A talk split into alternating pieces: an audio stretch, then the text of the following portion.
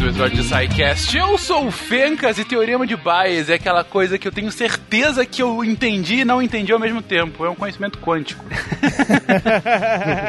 boa noite, gente. Bom dia, boa tarde. Aqui é o Altair de Souza e vamos mostrar que o Teorema de Bayes tem mais a ver com, com psicologia do que coaching quântico. Olha aí, vamos lá. Polêmica. Ele botou o pé na pauta, falou: é isso aqui que a gente vai falar. aqui é o Diogo de Cabo Frio e o Fencas estragou minha piada pela ordem de chamada. Mas eu digo que olhando os participantes e usando base, eu aposto a vida que tem um participante aqui que grava Naruhodô. Esse prato tava fácil aí. Sabido.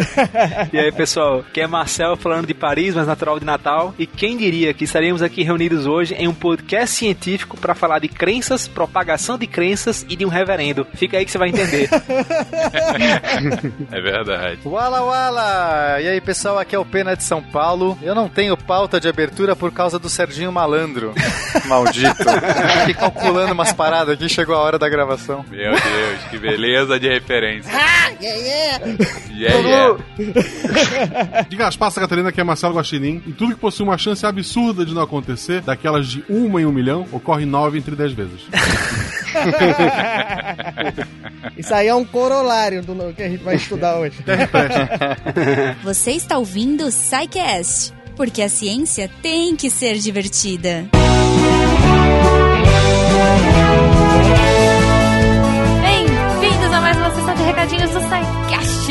sou a Jujuba e hoje, antes desse episódio de explodir cabeças, que sempre são os episódios de exatas, estamos aqui para falar do Cambly, yay! Nosso querido parceiro aí, eu não vou nem falar patrocinador, mas porque o Cambly é parceiro, cara. Se você não conhece ainda, entra lá, uma super plataforma bacana que conecta estudantes e professores em níveis, sotaques, países, fusos horários, enfim, totalmente adaptados ao que você precisa.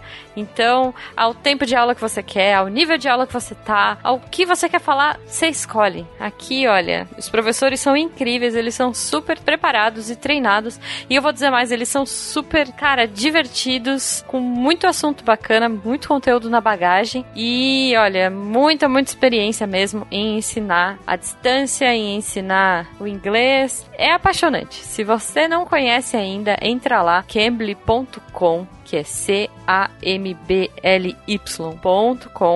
Usa o nosso código SciCast e faz uma aulinha teste na faixa. Cara, eu tenho certeza que você vai adorar, que você vai achar um jeito diferente e depois vem contar pra mim. Conta pra gente o que, que você achou dessa aula aí e se você vai fazer aula, se não, enfim, eu quero saber o seu feedback. Como que você fala comigo? Pelo e-mail, se for um fala que eu discuto, contato arroba Se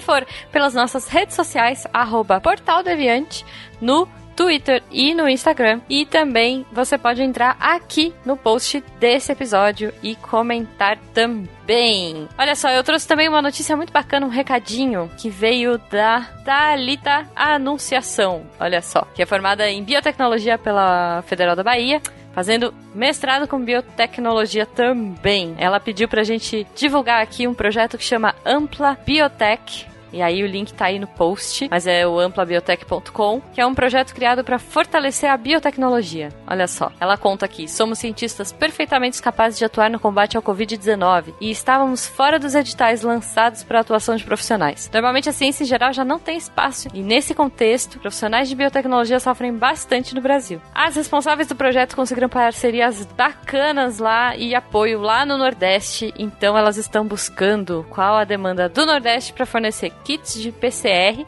a preços acessíveis com tecnologia nacional. Então, assim, Cara, elas querem fazer muita coisa. Querem fabricar novos kits, querem auxiliar cientistas e pesquisadores, focando em biotecnologia, né? Nessa e, esperamos que não, mas em futuras crises. Então, ela mandou a mensagem pra gente aqui, pra gente poder divulgar. Então, Thalita, muito obrigada, gente. Entrem lá, amplabiotech.com, prestigiem. Vamos ver, né? O que, que a gente. Essa é a nossa parte. O que a gente pode fazer aqui é divulgar. E espero que vocês também divulguem, ouvintes, E você, ouvinte, também, se quiser mandar alguma mensagem pra gente, já passei os meios de contato. Mandem pra gente iniciativas, coisas que vocês gostariam, né? E a gente pode divulgar aqui também. E claro, a última coisinha antes da gente ir pro episódio: se você quiser apoiar o projeto a partir de um real, PicPay, Padrim e Patreon, você ajuda a nossa divulgação científica e faz parte dessa comunidade linda que é o Portal Deviante. Falando em Deviante, derivadas, Derivadas voltou, não sei se vocês viram aí, mas agora estamos com a Deb fazendo a leitura de e-mails. Então, se vocês tiverem dúvidas, sugestões, enfim, o que vocês quiserem, manda pra gente e a Deb responde com o apoio e feedbacks dos outros Psycasters, tá legal? Falando em Deb, fiquem aqui, lá no finalzinho do episódio, ela entra também para contar quais foram os textos da semana daquele jeitinho fofo que só a Deb sabe. Então, gente, é isso. Vamos pro episódio, espero que vocês curtam, tenham um ótimo fim de semana e até semana que vem.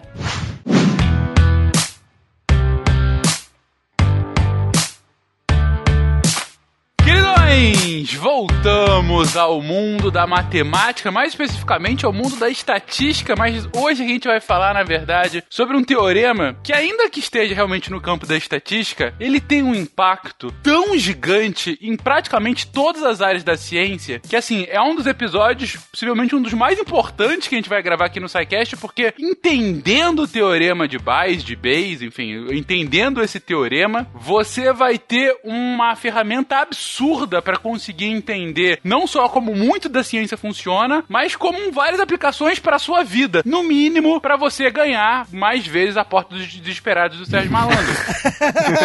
É uma habilidade útil hoje em dia. É um porra, quem, quem nunca, né? Mas aqui, é, falando sério, é, gente, esse é um, um teorema que a gente já falou por alto em alguns episódios, principalmente de, de estatística, sim, mas volta e meia a gente cita a lógica dele sem entrar num conteúdo de fato. E a minha abertura é, é muito isso, porque desde a primeira vez que eu li sobre o teorema, eu tento entender, e eu, eu li a primeira vez, se eu não me engano, foi no excelente livro O Andar do Bêbado. Muito bom, muito bom. Muito bom, é uma excelente divulgação científica. E quando eu acabei de ler essa parte, falei, cara, entendi. E aí a primeira vez que eu fui fazer uma aplicação disso, eu, cara, não entendi porcaria nenhuma. Então hoje, o objetivo de vocês é que depois dessas, imagino, duas horas de conversa, eu saia daqui entendendo esse teorema. Ou bêbado. Ou bêbado, o que vier primeiro. Esse é o meu desafio pra vocês. Vamos lá, gente. Teorema de Bayes. Ou Bayes. Então, a gente vai começar falando hoje sobre o teorema de Bayes, falando do próprio Bayes, né? Do próprio cara, o Thomas Bayes. Então é relativamente antigo, lá pelos 1700, não sabe se nem ao certo onde que ele nasceu exatamente, mas o que importa é que ele era filho de um ministro presbiteriano, foi para a universidade estudar lógica e teologia. Lembra-se que antigamente não é que tinha muitas opções, né? E principalmente ali pelo Reino Unido, as opções eram bem restritas. Era economista, era é, naturalista, teologista, enfim, foi estudar teologia. E aí, por algumas razões que não ficam nem muito claras, ele acabou correndo para a área de estatística, área de matemática, né? Eventualmente, ele foi chamado para participar da Royal Society, né? Que é o nome completo era The Royal Society of London for Improving Natural Knowledge. Depois dessa, qualquer termo em inglês, Marcel, eu vou pedir pra você falar, tá bom?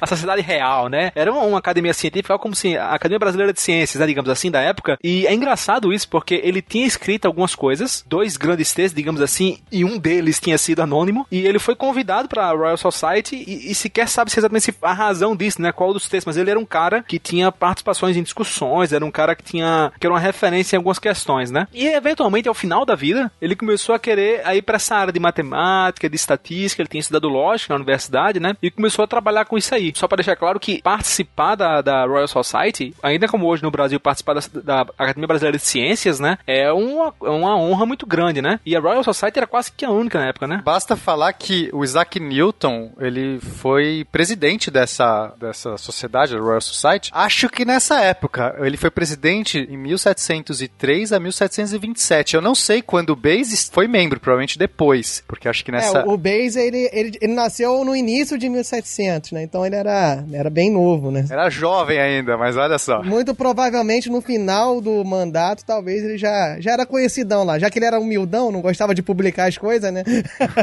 então, esse texto que ele escreveu de forma anônima, na verdade, era um texto defendendo Newton. talvez tenha alguma influência aí. Ah, foi fazer uma média pra entrar na Royal Society. Agora entendi. Foi tipo assim, aí ele fez esse texto pra ganhar uma vaguinha. Funcionou, né? Boa. Ah, Cara esperto, cara esperto. Esse texto era defendendo o cálculo do Newton e tal, contra algumas críticas que tinha tido do, do George, alguma coisa. Enfim, foi um texto defendendo o cálculo do Newton, né? E isso levou ele a ser convidado para a Royal Society. Ele continuou trabalhando é, nessa parte da estatística. Ele começou a trabalhar num caso específico do teorema de Bayes, que é algo mais amplo hoje em dia, mas ele começou a trabalhar nesse caso específico e aí ele faleceu. E aí acabaram pedindo pro Richard Price, que era um amigo da família, um amigo do, do Thomas Bayes, para pegar o que os papéis que tinha lá no escritório dele, o que ele deixou para trás, digamos assim, e dar continuação. E foi o que o Price fez. Tem um, um historiador que é o Stigler, alguma coisa Stigler, não deu um branco agora no primeiro nome do cara, mas que ele fala que o Richard Price foi o primeiro bayesiano, digamos assim, porque ele foi o É primeiro o Stephen Stigler. isso, né? Steven Stigler, porque ele foi a primeira, o Price foi a primeira pessoa a usar aquilo que o Bayes tinha falado. É, o próprio Bayes não teve dimensão daquilo que ele começou, né? Porque ele começou Isso. a explorar essa coisa da estatística. Ele se aventurou até de, de maneira tarde na vida, assim. Não, não foi que ele foi o começo, né? Ele foi meio que se aventurando até mais avançado. E quando ele morreu, acredita-se que ele não tinha ainda essa dimensão da onde ele ele chegou, né, chegou de- eventualmente porque foi tão poderosa essa ferramenta que ele criou para que a gente co- conseguisse fazer inferências sobre coisas que não que não eram frequentíssimas, que- fenômenos que você não poderia reproduzir, que você não poderia, né, a a estatística convencional, ela sempre foi baseada naquilo que você observava várias vezes e aí você falava assim, olha, eu vi que de três a cada cinco vezes esse fenômeno acontece, então eu posso esperar a partir de então que isso vai vai vai prosseguir. Então eu lanço um dado, sei lá, que vai sair número 6, um sexto das vezes. Eu, eu vejo muitos lançamentos e a partir de então eu consigo é, fazer uma estimativa dos próximos. Mas o teorema de Bayes pode ser aplicado em coisas que a gente nem pode fazer, é, são perguntas que a gente talvez não consiga nem formular de uma maneira frequentista, que eu não consigo observar muitas vezes um fenômeno. Então acho que o Bayes, ele não, é, é, quando ele, ele morreu, ele ainda estava incipiente ainda. O trabalho dele foi muito melhorado, em parte inclusive pelo Richard Price, né, que pegou esse legado dele, publicou parte desse legado, inclusive. É, o Stigler fala que mais da metade foi o Price, né? Porque é engraçado isso, porque é como você falou, o Bayes, ah, pelo que a gente sabe, né? Ele não tava muito procurando uma, uma pergunta, uma resposta para uma pergunta ou fazer algo. Ele tava estudando e foi indo. E isso é até interessante, porque nos mostra que independente de idade, né? Independente de como velho você for, você pode começar a estudar uma outra área, que foi o que ele fez. Olha aí o Marcel dando a lição de vida. O coach desse cast aqui. Falaram em coach quântico, aí eu tô sendo um coach não quântico aqui. coach Bayesiano. Coach. Bayesiano.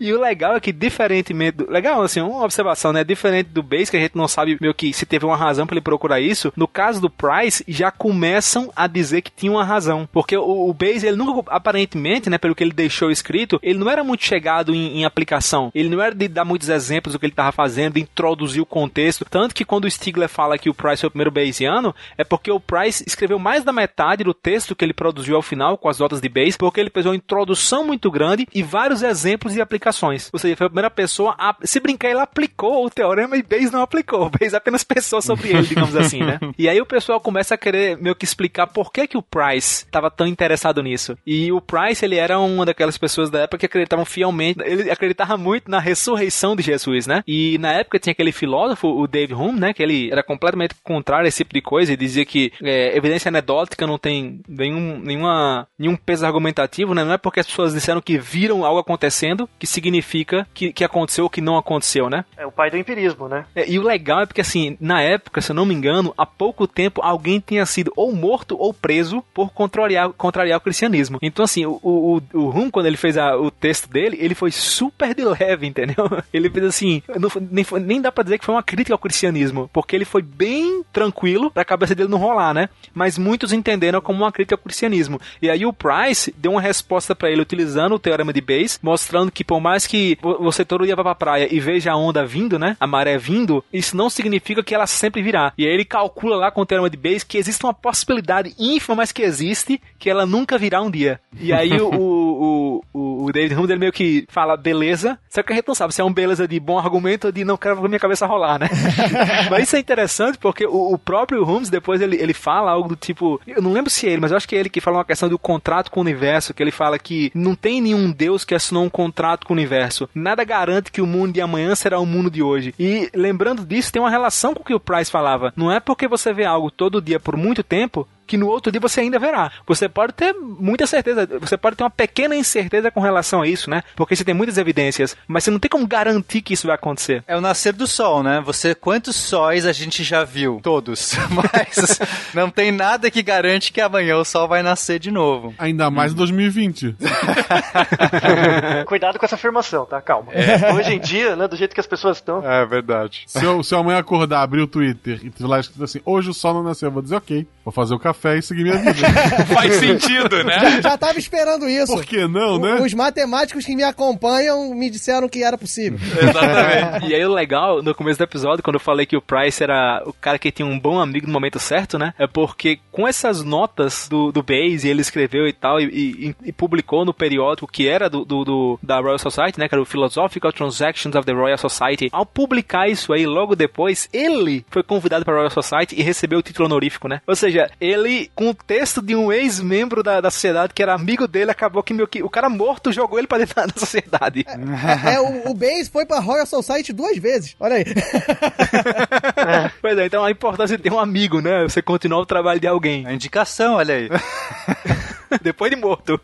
É, é bom pontuar que esse Richard Price é o, pra galera de finanças e tal, é o cara da tabela Price mesmo, entendeu? Ele é o, o desenvolvedor, ele tem um trabalho todo voltado pra parte de estatística, de seguro, de atuária é, e financiamento também, né? Obviamente. O Marcel fez aí uma, um resumão da vida do Bayes, é, de como ele aparece pra ciência e a sua importância a partir desse teorema e como que um grande amigo bebe das fontes dele e consegue construir o seu legado. Mas, assim, é ótimo, realmente, tem que ter um, bons amigos, isso sem dúvida, independente de qualquer coisa. Ligando o modo coach aqui do Marcel mais uma vez, tem amigos.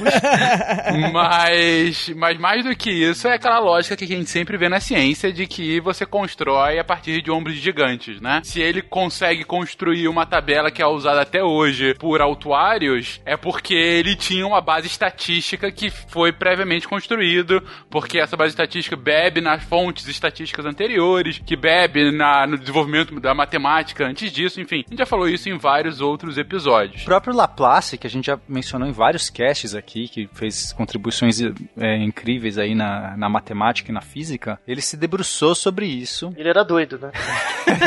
Certamente. Ele Quem não é? Mas ele, ele rasgava um dinheiro, ele era. Essa história eu não tô sabendo. Qualquer um que estudou matemática nessa época pelo Guacha é maluco.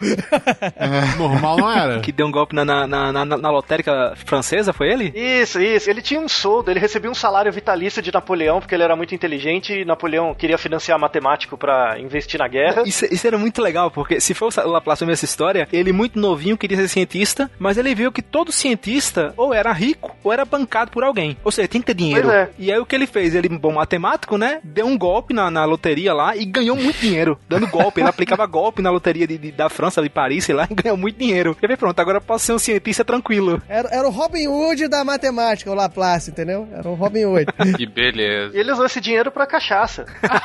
Só melhora, que beleza. Virou bom vivan. Olha só, tem coisas que. Estamos queimando o coitado do Laplace. Mas eu imagino que ele tenha dado alguma contribuição, né, Pena? O que, que você tava Ah, bom, falando é, não, aí do que... Nem sei se agora, né? Bom, é, mas... Não, valoriza o cara, É, valoriza na o mérito do cara. Não, não é porque o cara é cachaceiro que ele não é legal. O Laplace ele acabou fazendo ah, algumas contribuições, ele estendeu também o, o teorema de Bayes, ele deu um- uma roupagem mais ampla, ele vai divulgar a- essa formulação mais ampla da teoria de Bayes no- num livro de 1812 chamado Teoria Analítica da Probabilidade. E foi graças a esse livro, esse trabalho, que, que se popularizou muito, né? Porque o Laplace, ele, ele foi um nome muito importante, esse trabalho ganhou aí é, um mundo também da matemática e aí foi, foi levando, estendendo mais ainda esse legado de Bayes. Porque no começo é importante falar que era muito complicado você você você a proposta de Bayes era uma proposta bastante ousada e ela e, e, muita gente recebeu isso de maneira receosa porque ela introduz um fator que a gente chama de, um, de uma probabilidade prévia, de um fator que depende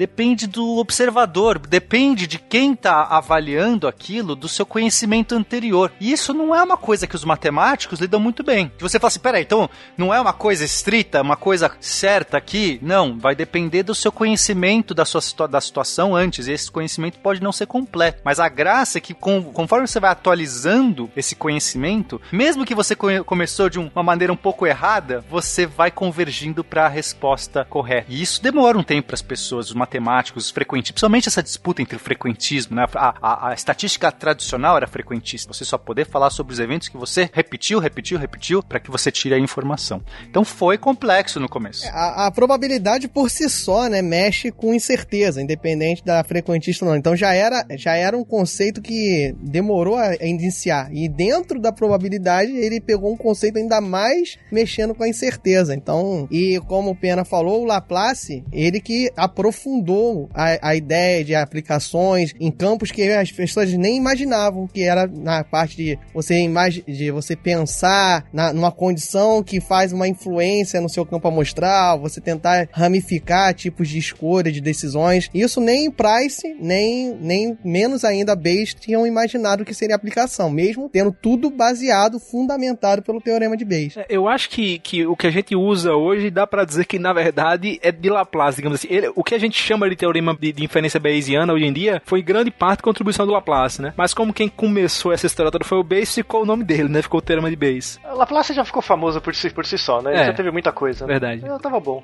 Mas eu acho que uma, uma coisa, pra, pra quem não é de exatas, eu não gosto dessa distinção, né? Quem ouve Naruto sabe, de exatas humanas biológicas. Mas tem, pra aproximar mais as pessoas do teorema de Bayes, assim, uma coisa que pode ajudar bastante a gente. Começou tudo bem no 1700 e tal, teve uma galera que teve uma intuição, mas uma coisa que pra gente é útil para entender o teorema de Bayes é, é, é que é, são conceitos básicos. Por exemplo, ma, estatístico e matemático não gosta disso, tá? Mas na natureza não existem probabilidades. O que existem são frequências. Tá? Então, coisas que acontecem com mais frequência são mais prováveis. Tá? Então, na natureza existem frequências de coisas. Quando eu olho para o céu e vejo que, os, que tem uma nuvem escura, dado o meu histórico de aprendizagem de que toda vez que tem uma nuvem escura chove, né, eu associo eventos ambientais com frequências. Depois eu utilizo uma linguagem para transformar essas sequências em quantidades. Mas eu, eu sou sensível a quantidades do, do ambiente. Mas depois eu preciso de uma certa linguagem para converter essas frequências em probabilidades. Então a, a, as frequências existem na natureza. Animais reco reconhecem frequências, a natureza reconhece frequências. Agora as pessoas só reconhecem probabilidades a partir do momento que você consegue uma linguagem, né? Que seria a linguagem matemática, ou mesmo, ou mesmo a língua mesmo, né? Aprender falar maior, menor,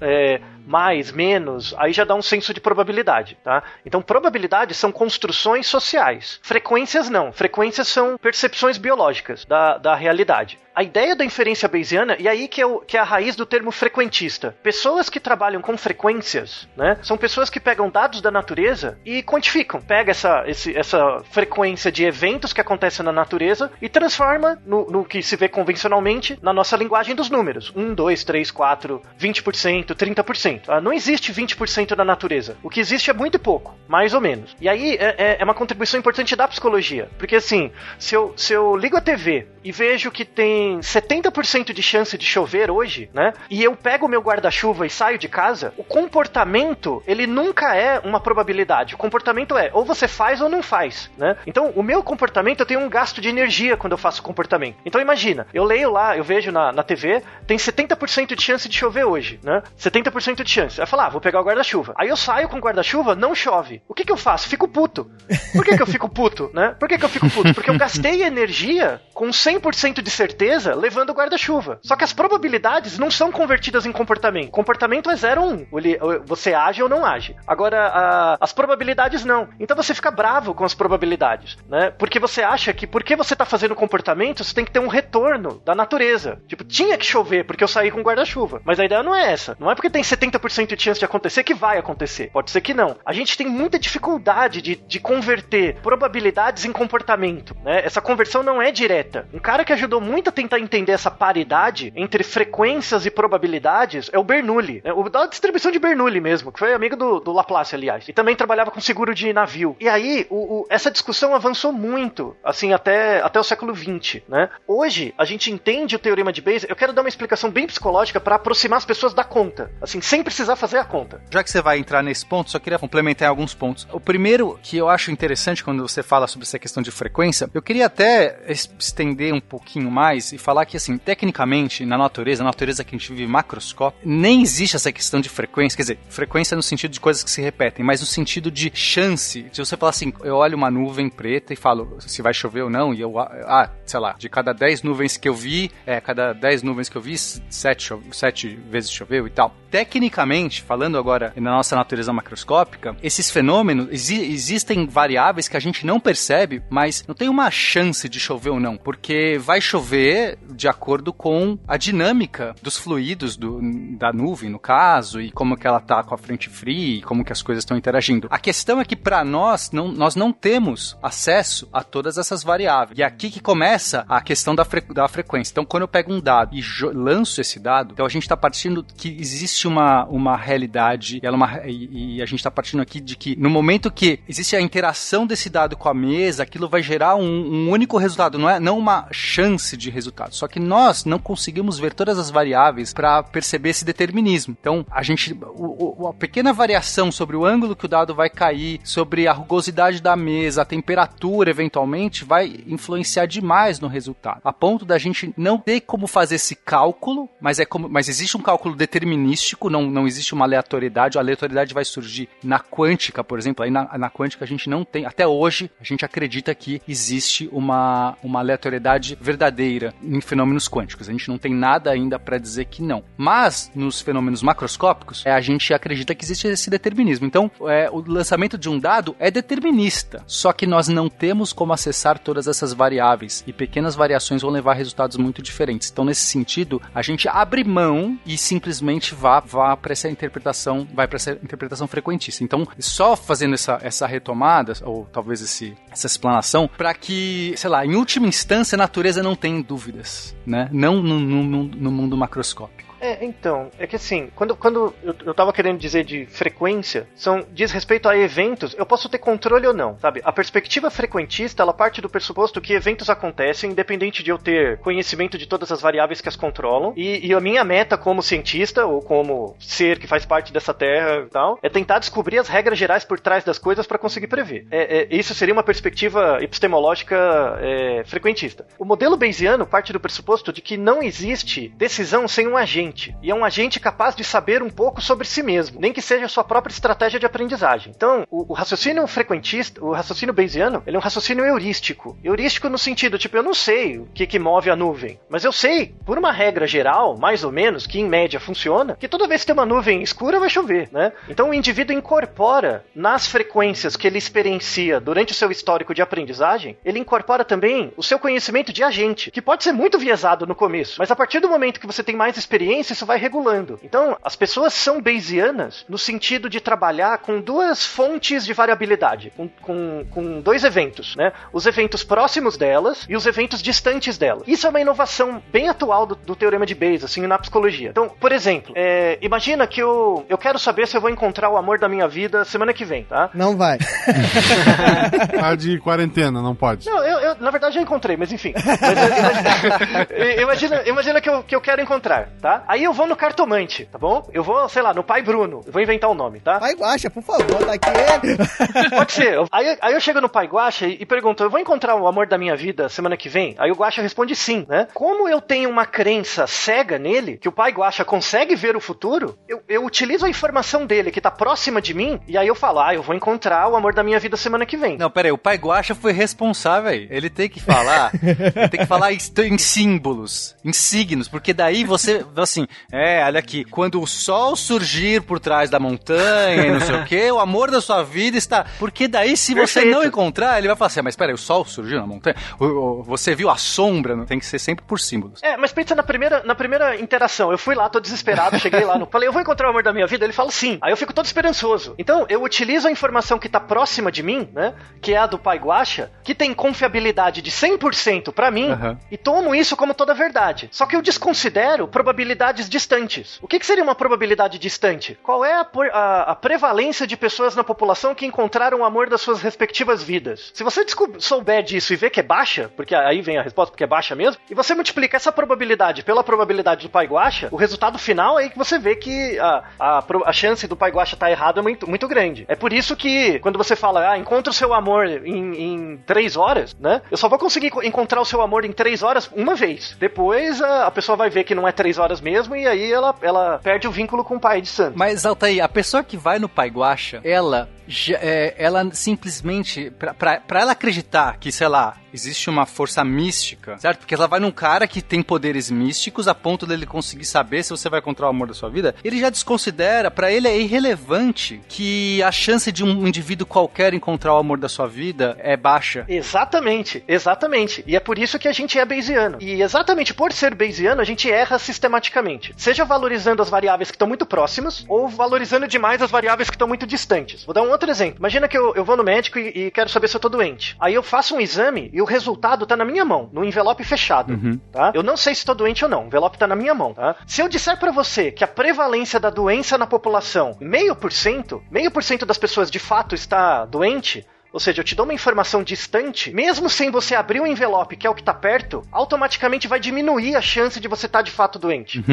Pra você. Se eu disser que a prevalência da doença é 80%, vai aumentar a chance de você estar doente mesmo antes de abrir o envelope. Então, uma coisa para as pessoas intuírem o que é o teorema de Bayes é o jogo de duas probabilidades dentro de um agente, né? Tem que ter uma pessoa que age. O que tá perto de você e o que tá distante. A to- tem total aplicação atual com o coronavírus. Se eu não tenho nenhum, nenhuma pessoa próxima de mim tá doente, eu- as probabilidades de eu ficar doente estão distantes. Então eu desvalorizo isso. Falar, ah, ninguém tá doente, isso aí deve ser hoax, não é verdade. Porque tá muito longe de mim. As minhas probabilidades próximas são baixas, e mesmo que as distantes sejam altas, eu não ligo. Agora, se alguém próximo de mim ficar doente, ou eu sou alguém que trabalha com. sou um profissional da saúde, o que tá perto de mim tá falando, oh, nossa, tá todo mundo doente. E aí você vai desvalorizar o que tá distante, sabe? E- e- esse seria o jogo intuitivo do Bayes, sabe? Que é a aplicação na psicologia. É o jogo da bolha, é o jogo da sua bolha. Você olha a sua bolha e aí na sua bolha ninguém fala alguma coisa e aí mesmo que, sei lá, você recebe uma informação de que o mundo inteiro está doendo, não, minha bolha não tá. Ou o contrário. Exato. E a gente vive muito, no- a, a- a questão é que o ser humano, ele é muito mais influenciado pela sua bolha no geral. As pessoas levam muito mais em conta a sua bolha. Olha, eu acho que o mundo ele é bayesiano, mas nós, eu acho que não. Eu acho que quando eu falar de redes bayesianas no final, vai ficar mais claro porque que eu acho que nós não somos bayesianos. Mas o mundo, pra mim, ele é ba- bayesiano com certeza.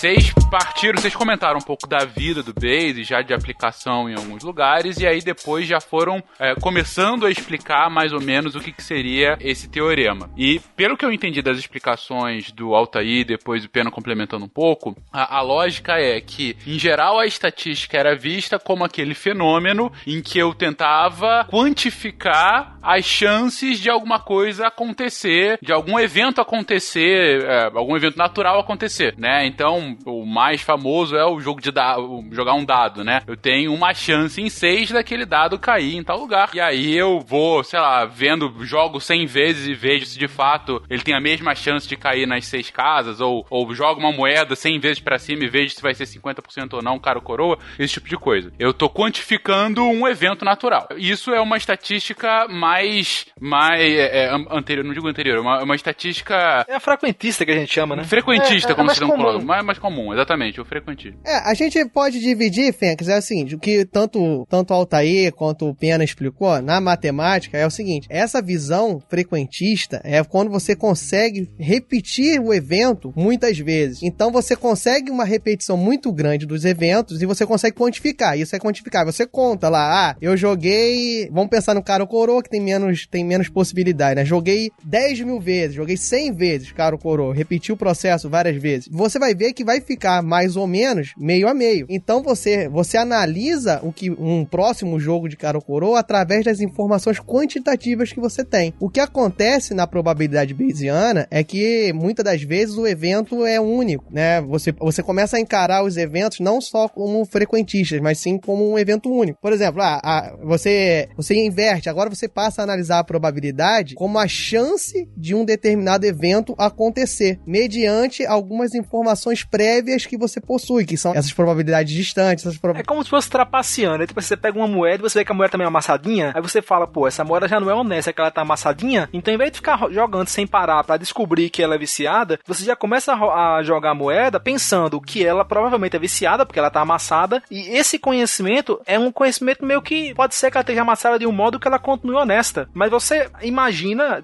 arbitrariamente, com base em alguma coisa, que ela deve estar viciada. E aí é como o Pena falou no começo. Pode até que ser que sua, sua informação prévia seja ruim, mas com o tempo você vai atualizando o que a gente chama de, de belief eh, update, né? Você vai atualizando sua crença e ela vai se tornando melhor. Você vai adicionando informações, né? Você faz um exame, aí deu positivo. A gente vai falar mais em detalhes disso, uns exemplos, mas só resu- resumindo rapidamente. Você você fez um exame, deu positivo. Só que você sabe que essa doença é muito rara, a prevalência é muito baixa. Então, um positivo tem chances grandes de ser um falso positivo. Aí você faz o exame de novo. Só que dessa vez, você não vai usar a prevalência como seu conhecimento prévio. Você vai usar o seu teste anterior. Então, se conseguir um novo positivo, opa, agora já não é apenas um positivo qualquer. São dois positivos seguidos. E terceiro e quarto. Então, chega num, num momento que fica quase que impossível de não ser verdadeiro positivo, entendeu? Então, pode até começar a confirmação ruim, mas ela vai melhorando, melhorando, melhorando, melhorando. E o importante é que tem um agente. Tem uma pessoa que se experiencia, a- experiencia as probabilidades. Entendeu? Então, aquele, sem, sem você estudar, aquele que conhece, você não consegue fazer estatística bayesiana. E é por isso que é, surge esse problema que eu falei, porque é, depende do seu observador, nesse agente que o Altair tá falando. O agente, ele vai trazer. Mudar o agente muda o jeito que você vai fazer uma estatística bayesiana. E o próprio agente vai se alterando no processo. Você vai tendo uma nova experiência e você vai se atualizando, e agora você, sua informação é diferente daquele ponto anterior. Então, isso é que é, causou um pouco, né? Principalmente entre os matemáticos, porque você fala, pera aí, esse negócio tá meio esquisito. Vai depender da pessoa, mas se for outra pessoa, uma informação, uma pessoa com outro tipo de informação vai partir de outro ponto e vai, e vai convergir mais ou, ou mais rápido ou mais devagar, dependendo dessa informação. É, pra, pro, pro, Fengas, pro Fengas entender, por exemplo, pensa que o Guaxa vai jogar uma moeda e você vai analisar o jogo. É, cada evento é um evento único. Então, você analisou, você não conhece o Guaxa, não conhece nada, ó, o Guaxa vai jogar uma moeda. É? Aí vai, você- dentro de você, você vai ter uma expectativa do resultado. Como você não tem nenhuma outra informação, a não ser que é uma pessoa jogando uma moeda, você imagina que vai ser o quê? 50%, porque pode ser coroa ou cara. Uma outra pessoa analisando o próprio Guaxa, entendeu? Chega lá, ah, eu, eu sei que o Guaxa tem uma técnica milenar de dobrar o polegar com a unha crescida por três dias, que isso faz com que as moedas dele, 80% das vezes, caiam cara. Passa de pai pra filha essa técnica. meu avô ensinou pro meu pai, ensinou pra mim. Se eu tô vendo o Guaxa, então eu gostei desse seu exemplo, Diogo. Chega lá no pai Guaxa, que agora é o pai Guaxa. Porque Aí baixa jogando uma moeda. que joga moedas. eu acho que joga moedas, né? Você vai encontrar seu amor cara assim, coroa não. Vamos lá, hein? Exatamente, ele vai jogar moeda. É o Búzios de dois lados. Aí o Pai Guaxa chega lá. Você, você é o Fenca, você nunca foi no Pai Guaxa, você já viu moedas e você sabe que as moedas são sempre 50%. É, e eu, eu já conheço o Pai Guaxa, eu já sei que ele é meio trambiqueiro. É, de, de outros carnavais, pô, três, três amores encontrados. É, É, o pai Guaxa é trambiqueiro. Aí ele faz uma aposta. Ele faz uma aposta com você. Ele aposta que vai cair cara. E você fala assim, e ele te dá, ele paga mais do que 50% pra você se você ganhar. Então você fala assim, pô, eu tenho a chance de ganhar. Ele vai te dar, sei lá, duas vezes. Caso caia coroa, você, você vai apostar um número, você vai apostar 10 reais. Ele te paga 20 se cair coroa e, e, e se cair cara, ele ganha os seus 10 reais. Você fala assim, opa, eu vou, eu vou nessa aqui, pô. É moeda, 50%, eu vou, meus 10 reais são bem, vão, vão, vão ser pagos. E mais que isso, né? Se eu perder, se eu perder, eu fico jogando indefinidamente que uma hora vai dar lucro pra mim, né? Vai dar lucro, pô. Exatamente. E, e- então você, só que aí você vai lá, joga, deu cara. Perdeu. Vou de novo, ah, não, vou de novo, porque como o jogo falou, vou de novo. Pá. Jogou, deu cara. Aí depois jogou, deu cara. Aí depois deu uma coroa, deu uma coroa. Aí você perdeu, aí ele te deu de outra 20, mas você já tava devendo 10, porque você jogou 3, já deu- perdeu 30. Você assim, não, vou mais uma. Deu cara. Depois de 10, você perdeu 8. A pergunta que eu faço pra você, Fencas, é: você continua achando qual, hope qual é a chance do Pai Guache estar te sacaneando? É isso que o base vai te ajudar. Nesse momento você fala assim: pera aí, eu já vi moedas e eu achava que era 50%. Mas eu estou Mas esse jogando um cara negócio. jogou 10 aqui. Eu estou vendo um evento que saiu, ou saiu aqui nos meus 8 de 10, saiu cara. Claro que pode ser, e qualquer pessoa jogando moeda, eventualmente vai sair oito caras seguidos. Vai. É a chance é baixa, mas vai. Se você jogar um milhão de vezes, você vai ver que algumas vezes sai oito. Só que agora você está, está olhando para esse fenômeno de primeira mão e fala assim: peraí, a minha crença de que o Guacha é honesto baixou. Não, e, e não só pelo fenômeno em si, porque tem o Pena que tá apostando o dobro contra mim, então, opa, talvez ele saiba Isso. que o Guacha pode estar. Exatamente, é mais uma informação, né? Exatamente, ele tá apostando querendo meus 10 e vai dar 5 pro Guacha, aqueles dois safados. Exato. E aí você começa a atualizar isso, chega um ponto, e o Base vai te ajudar a calcular quanto é a chance do, do Guacha ser desonesto. Então ele vai falar assim: olha, diante desse cenário, né? A gente depois. É uma conta, não é uma conta difícil, mas enfim, você vai entender o traquejo, você vai atualizando. Opa, mais, um, mais uma cara, a chance do Guacha ser honesto agora caiu mais quanto? Mais isso. Mais uma cara, peraí, mais isso. E assim você vai convergindo eventualmente para um valor mais, mais fiel, né? Aquilo que representa melhor a realidade. Pode ser que, que o Guacha vai ser acusado de ser desonesto, sendo que foi uma, uma coisa do destino. Nossa, ele naquele dia ele tirou 20 caras seguidas. Poxa, ele vai ser acusado de ser desonesto? Foi, foi, foi o dia que o sol subiu pela montanha, acontece sempre isso. É, mas, mas pode ser que não. As chances são muito pequenas dele ser acusado de ser desonesto. É, O problema do Malta é que ele não sabe perder. Ele essas coisas. Não, vocês viram um caso, acho que foi ano passado, acho que setembro, outubro do ano passado, que teve um, um jogo da Mega Sena, que dos- das seis dezenas saíram cinco dezenas entre 40 e 49. Caramba. tipo, saiu 42, 43, 45. Aí a galera começou a achar, não, isso é fraude, é um complô do governo pra roubar dinheiro, pra não ganhar. E pode acontecer, ué. Não, é- isso aí é um erro bayesiano clássico, inclusive, né? Não, eu diria mais, se não sair um caso desse a cada, sei lá, um milhão de telecenas, aí é fraude. Tem algo errado. Porque a pessoa, pra manipular o dado, é esse que é, quando a pessoa manipula o dado, você percebe, é, é- é- você consegue perceber um dado manipulado muitas vezes por conta disso. Não vai sair esses fenômenos que são raros, mas eles têm que aparecer, e se eles não aparecem, começa a comprometer o próprio dado. O próprio gerador aleatório. Uma coisa que é rara, mas nunca acontece depois de milhões, é esquisito, né? Algum- uma vez pelo menos tem que acontecer. É basicamente isso. É, e é por isso, inclusive, que as pessoas são muito. Elas acabam tendo. é, elas erram muito no seu dia a dia nessa estatística, essa coisa. Você fala assim, nossa, qual a chance. Aconteceu um fenômeno no seu dia, né? Você fala assim, nossa, sei lá. é, eu saí de. Eu cheguei no ponto e passou o ônibus. Ou ser uma coisa mais rara, sei lá. Você fala assim, ah, eu pensei em comprar um negócio e apareceu. Eu olhei pro lado e tava na minha cara. Várias dessas coincidências, gente. Tem um milhão dessas, certo? Que as O pessoas Google vivem. faz isso direto. O Google. O Google, é. O Google tá te ouvindo, o Google É, tá te Que nesse ouvindo. caso o a gente todo. tem o Google ouvindo, mas pega um negócio que essas coincidências que as pessoas costumam atribuir a mensagens divinas, tá? Sei lá, nossa, é, aconteceu uma coincidência na minha vida incrível hoje. Eu, eu abri a janela e o sol nasceu, sei lá. Tipo, tem que pensar numa. Eu não sou bom de pensar aqui nessas ideias, mas vocês veem. Caiu um avião indo pro, pro Havaí e eu queria ir pro Havaí. Não tinha passagem, mas eu queria. Mas não fui. Então, pô, é um milagre. Boa, boa, boa. Aí boa. você fala assim, você fala assim, poxa, se você ol- olhar esse evento, você fala, "Ah, cara, realmente, como é que você lida com isso? Você, né, a pessoa vira pra você, "É você aí da matemática, matemática aí que calcula tudo, como é que você lida com esse fato? Qual a chance? E a pessoa gosta de falar assim, qual a chance disso ter acontecido? E eu respondo, a chance disso ter acontecido... Sabia que tinha cutucada aqui, ó. O Pena sempre cutuca. Você daí da matemática.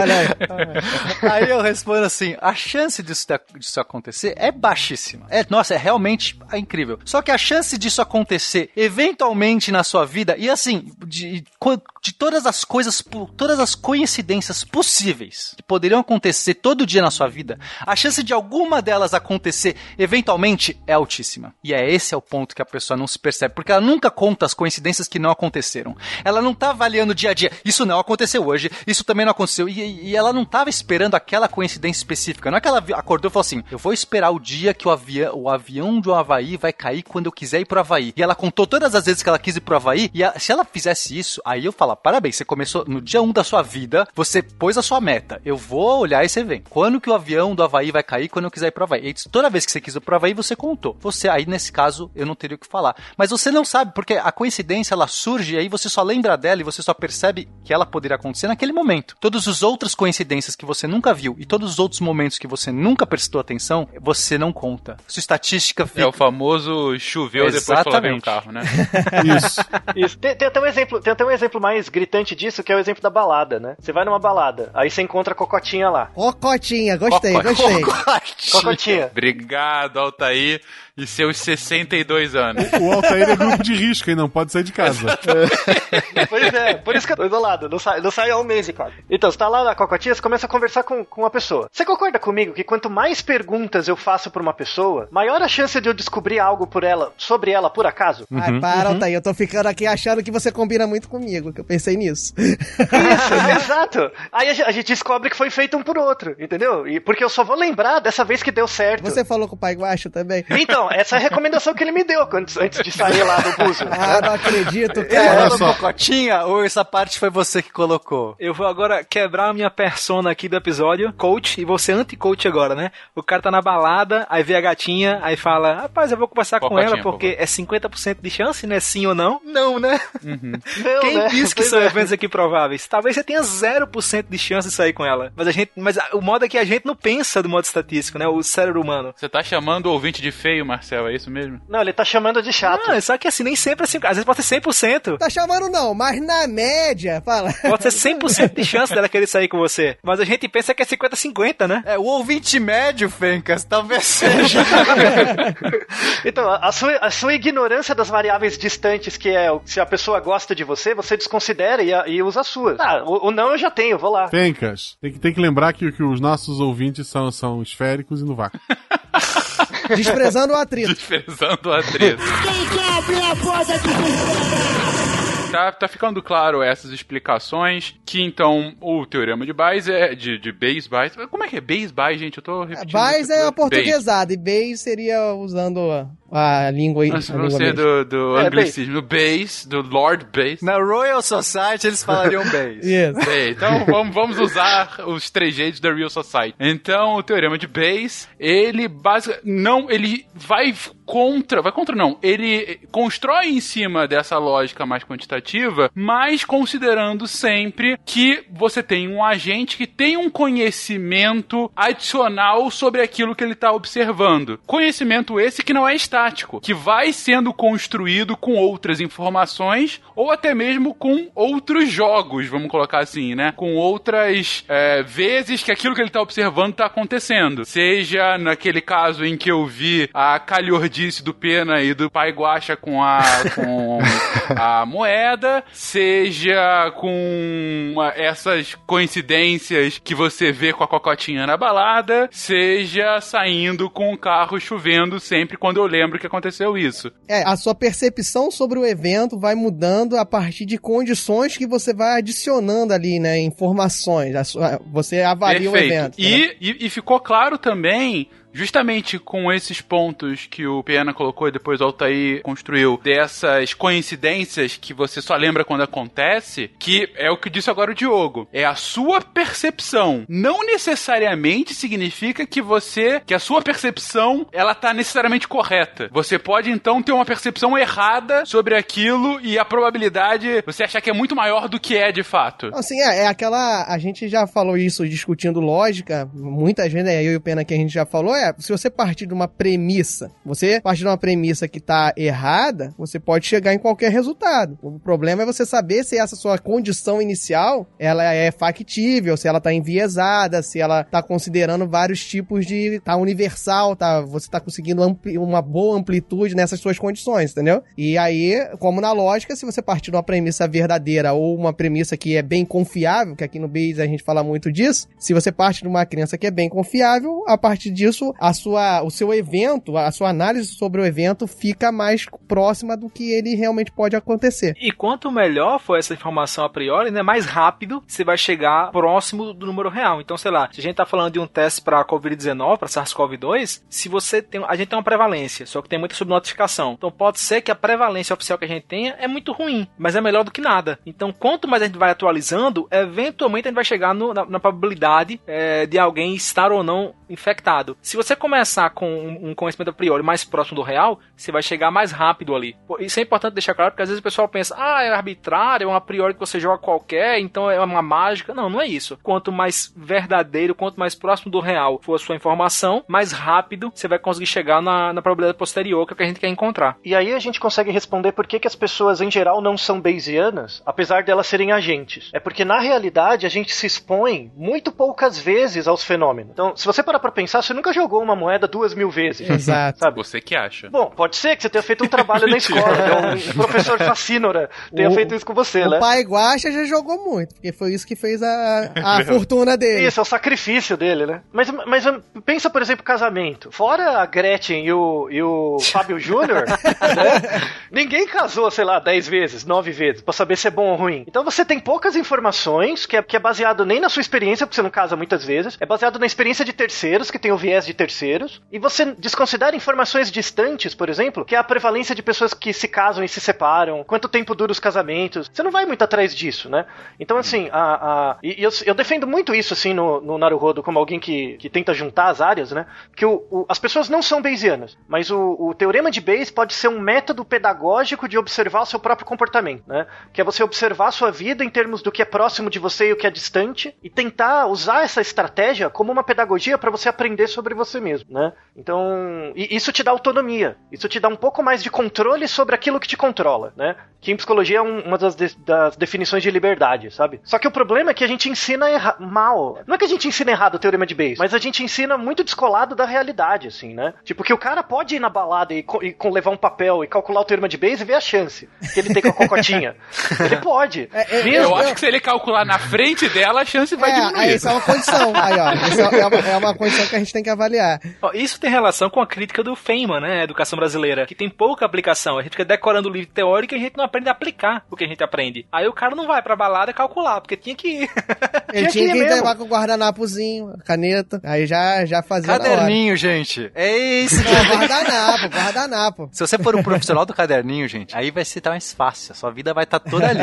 Ah, chegou na balada. Olha, e o melhor é o seguinte: você vai calcular. Você pode ficar mais interessado no cálculo e você pode se divertir mais calculando no final das contas e você até esqueceu da cocotinha. E você passou um bom tempo ali no seu caderninho. Eu passo meu caderninho aqui, ó, de, me divirto. Tava calculando antes de começar esse cast, tava calculando aqui o desafio do Serginho Malandro. E aqui, ó, tem um monte de conta aqui. Verdade. Legal. Ó. Cada um com suas preferências, você vê só aí, realmente. Ma- Mas interessante, é, o ponto de fato que você traz, Altair, de, de você internalizar a lógica do Teorema de Bayes como uma forma de melhorar a forma como você enxerga o mundo ou calcula suas possibilidades suas probabilidades, enfim, de, de agir. Mas eu retomo ao ponto que eu tinha comentado antes. É baseado sempre que você tenha informações precisas, é, digo, é, informações que partam de premissas verdadeiras, porque eu posso usar uma lógica análoga do da cocotinha. Eu ia usar o corona, mas enfim, vamos continuar com o exemplo do, da cocota que tá mais divertido. Se você usar o teorema de Bayes co- corretamente, isso já, já diminui bastante, se você tiver a ideia de como ele funciona. Porque o que, que a gente pode tentar entrar bem, bem por alto, que a gente não vai ficar fazendo um cast aqui de fazer um monte de conta. O, o que o, o Bayes faz, na verdade, a probabilidade Bayesiana faz, é isso tudo que a gente já falou, de você pegar, de você pegar um evento e botar condicionantes ali prévios e você tentar calcular a probabilidade a partir desses condicionantes. Mas isso tem que ter um, tem que ter uma valoração, né? Não adianta você saber isso, mas pô, tá, e aí, quanto é que dá? Quanto é que foi? E como é que isso acontece? Então, o Bayes, ele, ele relaciona a, a probabilidade de um evento acontecer mediante essa condição com a sua probabilidade que a gente chama, pode botar aqui entre aspas, da probabilidade inversa, que é você botar a condição como um evento e esse, esse dito evento inicial você coloca com- como condição. Quando você começa a imaginar isso, as coisas começam a ficar mais claras. Por exemplo, aí é meio, é meio não palpável, né? Você- é o que eu falei, né? Você pegou um evento e chamou de. e ele tá com uma condição que você tem prévia e ele relaciona invertendo isso. Você pode botar o exemplo do pai Guacha jogando moeda, porque esse vai ser o exemplo do cast sempre. então, o que, que seria um evento e uma condição? Você podia pensar o seguinte: o evento é da cara. Então, a- eu quero saber a, eu, a probabilidade condicional mediante uma condição poderia ser o quê? Qual é a chance de dar cara já que é o pai guacha que tá jogando a moeda. Isso aí é uma análise de uma probabilidade. E aí a, probabilidade inversa seria você inverter isso. Qual é a chance de ser o pai guacha que tá jogando a moeda já que deu cara, entendeu? A condição deu cara. Você, você percebeu que você inverteu a, o evento e a condição e a condição prévia? Conseguiu perceber, Fê? Não, eu entendi o que você tá querendo dizer. É, se, qual é a chance de dar, de dar cara sendo o pai guacha jogando e qual é a chance de ser o pai guacha jogando, dado que deu cara 80% das vezes. Isso. Então, o Bayes, ele conseguiu relacionar essas duas probabilidades. Ele diz que isso tem relação com os eventos que a gente está sempre falando aqui, que são as nossas premissas. Quais são as premissas? A- As premissas é o quê? A probabilidade de ser o pai guacha a estar jogando uma moeda no mundo, sem condição nenhuma, entendeu? Uhum. E qual a probabilidade da cara, sem condição alguma. Então ele relacionou esses quatro termos. A chance de ser o pai guacha jogando e dar cara, a chance de dar cara já que é o pai guacha jogando, a chance de ser o pai guacha a jogar uma moeda e a chance de qualquer moeda dar cara. Você tem esse o teorema de Bayes, ele relaciona esses quatro termos, entendeu? E normalmente você só não conhece um, entendeu? É, é que a- alguns desses termos. Então, então, como o Diogo falou, a gente quer uma coisa, mas normalmente na natureza a gente vai encontrar a outra. Então, quando você está se deparado com esse problema, então. Você não tinha o que fazer, porque se a pergunta que você quer fazer normalmente é uma pergunta que não dá pra você re- repetir, é uma pergunta específica, que é essa: qual a chance do, do pai Guacha ser um- uma pessoa. um, um mau caráter? É isso que você quer saber. Você tá jogando com o pai Guacha e você quer saber, peraí, qual a chance desse cara ser um mau caráter? Mas vai responder essa pergunta Com esse nome, com certeza não vale nada. mas você, você, você não tem essa informação e não é uma coisa que você pode ver 10 pais guacha na natureza e falar, olha, de de 10 pais guachas, 8 são contrabandistas. Não é assim que funciona, você só tem aquele pai guacha. E, Só um e- é contrabandista. então, você precisa, e, e os outros fenômenos, normalmente, você tem, que são esses frequentistas ou informações prévias que você já tem da sua experiência da vida. Então, olha, eu já encontrei muita gente, já joguei muitas moedas, e as moedas dão sempre 50%. Então, essa chance você já tem, mas você não, mas você não sabe qual é a chance da moeda do pai guacha da cara, que é isso que você não sabe. Então, é nesse sentido que o, o teorema de Bayes, ele vai te ajudar a você conseguir ter uma, uma boa respo uma resposta. Aí você fala assim, mas, poxa, é, é 100%? Não, não é, mas você vai atualizando, você vai, quanto mais você vai conhecendo sobre o pai guacha e mais você vai vendo ele jogar moedas, mais você vai tendo certezas ou não de que ele é um contrabandista, que ele é um, um estelionatário. E até um ponto você fala assim, eu não vou mais jogar com esse cara, esse cara aqui, olha, eu tô percebendo aqui que a chance dele ser um estelionatário é 90%. Eu, eu pode até ser que eu esteja sendo preconceituoso, viu, pai guacha? Me desculpa, mas eu não jogo mais com o senhor. Porque pra mim tá de boa, porque pras pessoas é isso que importa. No geral, as pessoas, elas, elas precisam ter confiança. É, é uma questão de confiança. Eu posso perguntar pra você, Fencas, qual a chance da massa da Lua ser ter 5 toneladas? É uma pergunta honesta, eu posso perguntar. Se você assim, mas pera, pera, como é que você acha? A lua, a lua é a lua, não tem uma chance dela ser. Mas eu não conheço a lua. Aí você, fala, mas, mas peraí, é, qual é o fenômeno que a gente está condicionando? Visto que a lua, ela gira em torno da Terra com esse período e não sei o quê, aí você, você pode colocar lá suas incertezas. E você vai fazer, cara, a chance dela ter 5 toneladas é, é zero. Aí você fala assim, não, mas peraí, você está assumindo que as leis de Newton funcionam. Caramba! É verdade. Mas pode ser que elas não funcionem, pode ser que tudo isso seja um engodo da Terra global. Aí você tem que começar a jogar esse conhecimento também. Qual a chance da lei de Newton não ser verdadeira? Se você, mas peraí, eu já, eu já vi a lei de Newton acontecer no mundo todo, em 50 milhões de eventos. Então a chance da lei de Newton ser, não ser verdadeira, ela é baixíssima. Então você vai jogar, isso vai entrar na teoria de Bayes. Você vai, quando você jogar isso, você vai ver que a chance da Lua ter 5 toneladas é baixíssima. Mas você, não, mas peraí, eu não acredito nessas informações de que a lei de Newton é verdadeira, porque eu nunca na minha vida testei na prática. Eu só vi o que os globalistas me falaram. Então qual é a chance dos globalistas estarem mentindo sobre a teoria de Newton. E você vai fazendo isso, você pode fazer isso. Isso que o, te, o termo de base te dá. Eu tô dando ferramenta para quem quer desafiar a ciência. Eu tô dando ferramenta porque eu quero o conhecimento. Eu, eu tô fazendo. Você quer fazer, faça, mas faça direito. Isso. Qual é essa chance? Então, pega os seus eventos todos, as suas evidências todas, de tudo que você consegue imaginar, para você falar assim, qual é a chance dessas leis de Newton não funcionar? E se você tem essa dúvida, começa a fazer os testes na sua casa mesmo. Pega lá o plano inclinado, põe a bolinha, calcula o tempo, joga objeto. Se você tá com dúvida, faça, você é honesto, porque o que eu quero perguntar para você agora, ouvinte que é, é, é, que é negacionista e tudo mais, você realmente quer saber a verdade? Ou você só quer saber o que, que você tá certo? Porque você tem que se decidir. Em algum momento da sua vida. Em breve, no Cidade Alerta. Mas é sério isso, é algo que você tem que. É, é um convite. Isso, isso não é só pro negacionista. Na real, isso é para todos. Porque, em maior ou menor grau, nós adoramos nos enganar. Nós adoramos isso. E adoramos estar certos. É, a gente tem que olhar para o espelho e falar assim: eu quero estar certo ou eu quero saber a verdade. Porque você, são coisas que raramente elas estão juntas. Porque para você se aproximar da verdade, você tem que estar disposto a estar errado. Estar disposto, você tem que estar falando assim: eu quero, eu vou abrir mão de estar, é, de estar certo para me aproximar da verdade. E aí você pode usar base. E aí você vai usar base sendo honesto. Porque aí você vai olhar e falar assim: quais são as minhas evidências aqui, qual é a meu, minha priori, qual é o meu, o que eu já sei até então. Opa, mas eu não sei se o Newton funciona funciona, então vou colocar isso aqui como um condicionante. Mas, mas quais os fenômenos que a gente conhece? Ah, mas eu não conheço isso, e você vai atrás. E aí, se você fizer isso, se você fizer essa abordagem honesta, você vai descobrir muitas vezes que você está errado. Mas eu acho que a recompensa a longo prazo, se você é, está preocupado em se aproximar da verdade, vai ser recompensante para você. Pena levou 300 episódios para se declarar terraplanista, foi isso mesmo? É essa a grande conclusão do episódio? Passa no RH, cara.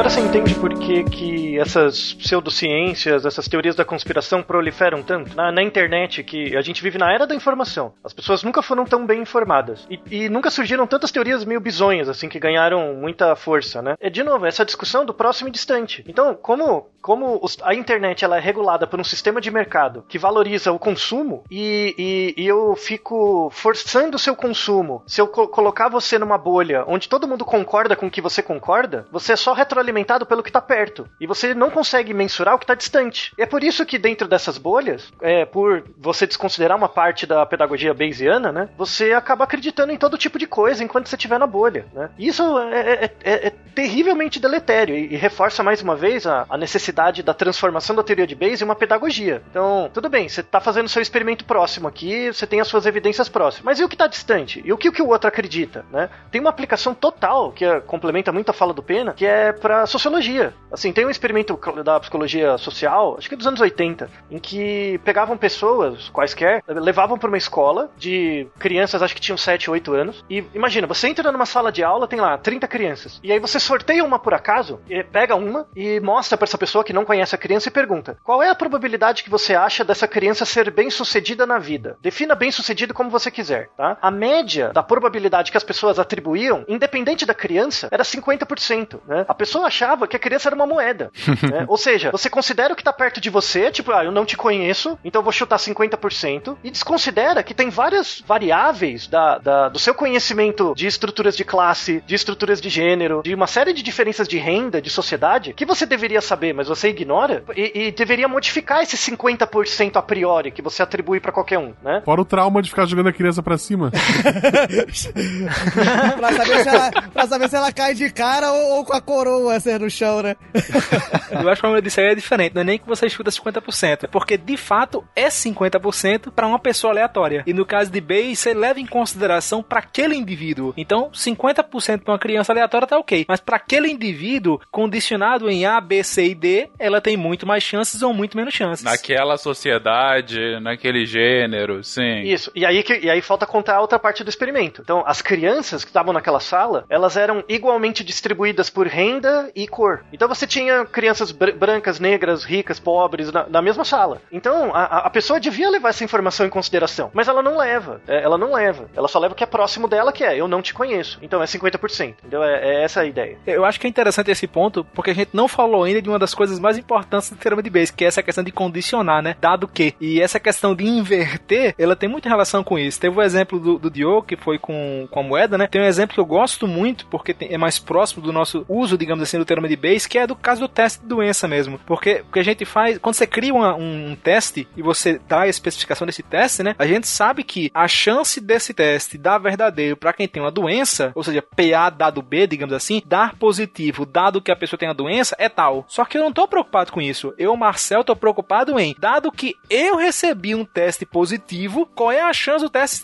de eu ter a doença? Então é isso que é o inverso. PA dado B é dar positivo dado que a pessoa tem doença e eu quero o contrário, B dado A. Eu ter a doença dado que deu positivo. E aí, como o Altair o Pena falaram, não dá pra eu ficar ficando doente e fazendo o teste várias vezes. Eu tenho que ter algum prior, alguma informação pré prévia, né? E o que a gente usa é a, é a prevalência da população. Pegando o exemplo do Marcel, o, B, o Bayes ele relaciona quais. Se você usar o Bayes teoricamente assim correto, o que, que você usaria para tentar calcular essa probabilidade? Você, você relaciona o quê? Ó, você tem um teste que deu positivo e eu quero saber se eu tô doente, né? Tô doente dado que o teste deu positivo, certo? Isso é o que você quer saber. Certo. Você vai usar o quê? Se o, ó, qual é a probabilidade do teste dar positivo, dado que é uma pessoa doente, beleza? Você vai usar o dado que do teste dar positivo aleatoriamente. Você pega que foi o exemplo que o Marcel usou ah, de uma criança qualquer. Então você pega uma pessoa qualquer que você não sabe se está doente ou não, qual é a chance desse teste dar positivo? E você vai usar também a outra condicionante, que é o quê? Qual é a chance de eu estar doente? Mas essas informações eu tenho que ter previamente. Entendeu, Fê? Uhum. Essas informações uhum. você pode usar, você tem, você tem acesso, você tem acesso à estatística já feita, frequentista já da população, você já tem lá os dados. Do, ó, nessa, a chance desse, de uma pessoa aqui no Brasil ter essa doença é tanto, a chance desse teste é, dar, um, dar um falso positivo é tanto. Você vai, você vai, essas informações já tem, porque já foi feito muito. Agora, de posse de tudo isso, faz essa conta e aí você, você descobre. Você pode descobrir, inclusive, que mesmo dando positivo esse teste, a sua chance de estar doente pode ser pequena. Vamos dar um exemplo que o Pena falou muito bem. Olha, que às vezes você tem um teste que, mesmo dando positivo, a sua chance de ter a doença é relativamente pequena. Sem, fa sem fazer a conta, a gente vai explicar o que está por trás do, do raciocínio da conta, beleza? Vamos pensar o seguinte: vamos, vamos pegar um, um caso aqui. A gente, eu separei alguns números aí, a gente pode criar a doença se quiser. Eu peguei aqui no caso do câncer de mama e a gente tem um teste, um teste de mamografia aqui para identificar se uma pessoa tem câncer de mama ou não, uma mulher. Aí eu vou trabalhar com uns dados aqui que são, são dados que a pessoa olha e são bastante animadores. A pessoa chega e fala, ó, primeira coisa, 1% das... Eu tô chutando esses valores, não, não peguei nenhum... Já, a condicionante já tá meio esquisita aqui, né? Mas eu tô... Eu não tô... Não tô com os dados reais. Mas vamos supor que 1% das mulheres do Brasil ou do mundo, aí você escolhe, tem câncer de mama, beleza? 1%. Uhum, uhum. E que a mamografia, para quem tem câncer de mama, ela dá positivo 80% das vezes. Você acredita que é um, é um valor legal, o positivo verdadeiro. A pessoa tá doente e o teste tá positivo para 80%, beleza? beleza? Uhum. Então, em 20%, ele vai dar negativo e a pessoa tem a doença, beleza? A cada cinco pessoas que tem câncer, o, o ele só identifica em quatro. Exato. Mas mais que isso, né? É, o que vai ter uma pessoa que tem câncer, é, é, é, importante você pegar isso, mas você foca no 80%, que a pessoa acha que é um número é um, é um número bacana. E aí você pega o um outro caso, ele dar positivo em 9,6% das pessoas que não têm doença, beleza? Ele vai dar positivo para uma pessoa que não tem câncer de mama em 9,6. Em média, a cada 10 pessoas sem doença, o teste acusa que uma tem a doença. Isso, isso aí. E aí você pensa o contrário, né? Então, portanto, o que que acontece? É a- o, o pensamento enviesado, né? Ele dá negativo pra uma pessoa que tem, que tem a doença em 10%. E em 90% ele vai dar negativo pra uma pessoa que não tem a doença, que também é bom, né? Ele acerta. Então, em 80% das vezes que ele dá positivo, ele acerta. E em 90% das vezes que ele dá negativo, ele acerta. Parece coisa parecida, né? 80, 90, só que na verdade são absurdamente distantes por causa da prevalência da doença. Porque é 90% para 99, mas 80 para 1%, né? E você não repara os números pequenos, né? Parece que é tudo grande. Isso, então, ah, não sim. vai errar, né? Não vai errar, porque, pô, 80% ele dá positivo, 90% negativo ele também tá certo. Só que aí, vamos botar no teorema de Bayes, que aí a gente precisa imaginar o que, que, é- o, que, que o teorema de Bayes diz. Ah, eu fiz o teste e deu positivo. Aí é aquilo que a gente tava conversando. Qual, qual é, a, qual é a probabilidade, o que, que eu tenho que olhar? Qual é a chance de eu ter câncer, dado que o teste deu positivo? Aí o teorema de Bayes diz que você consegue calcular essa chance através de três termos, que é a probabilidade inversa, que é qual é a chance de dar positivo eu tendo a doença, que são aqueles 80%. Não é isso? 80%, Ó, você já- perfeito. Você já tem. Quais outras coisas que você precisa? É a chance de eu ter a doença, que você também tem. Que é o nosso prior, né? Que a gente fala, que é- usou a prevalência, mas aqui é o momento onde você tem a subjetividade, né? A pessoa diz, ah, eu vou botar 1%. Isso. E qual é a chance do teste dar positivo por si só? Aqui tá a grande questão. É que é, por, num primeiro momento você não tem essa informação. Ah, sim, sim, sim. O, te- o teste dar positivo independente. Uma pessoa qualquer que pode, pode ser doente ou não, qual a chance do teste dar positivo? Mas Perfeito. você pode calcular isso com esses dados que você já tem. Isso, a probabilidade Bayesiana, a gente consegue fazer uma extensão de- dessa, dessa probabilidade que a gente ainda não tem. Que ela, ela cria uma relação que não é muito difícil de você imaginar que é correta. Ela diz o seguinte: a probabilidade de dar positivo, em geral, se você tiver alguns condicionantes, né, é igual ao quê? É a probabilidade dela dar positivo, dado que eu estou doente, vezes a probabilidade de eu estar realmente doente, beleza? A- Não. Ó, a probabilidade geral. Qual, qual a chance de dar positivo, né? Independente da pessoa. Através da, da ideia bayesiana, você consegue fazer essa probabilidade, que em tese é geral, a partir de umas condicionantes. Essa estatística, essa parte que você está calculando, nem é Bayesiana. Isso é estatística comum, condicional, que a gente chama, tá? Isso, perdão, perdão. É partição do espaço amostral. Então, assim, se eu quero saber qual a chance de um fenômeno, ah, no caso, da do teste dar positivo com qualquer pessoa, eu vou falar qual é a chance de dar positivo para uma pessoa doente, vezes o número de pessoas doentes, mais a chance de dar positivo para uma pessoa não doente, vezes o número de pessoas não doentes. Na, na verdade, não é o número, é a chance de eu ser doente e a chance de eu não ser doente. Mas beleza, isso é. Isso é chamado taxa base.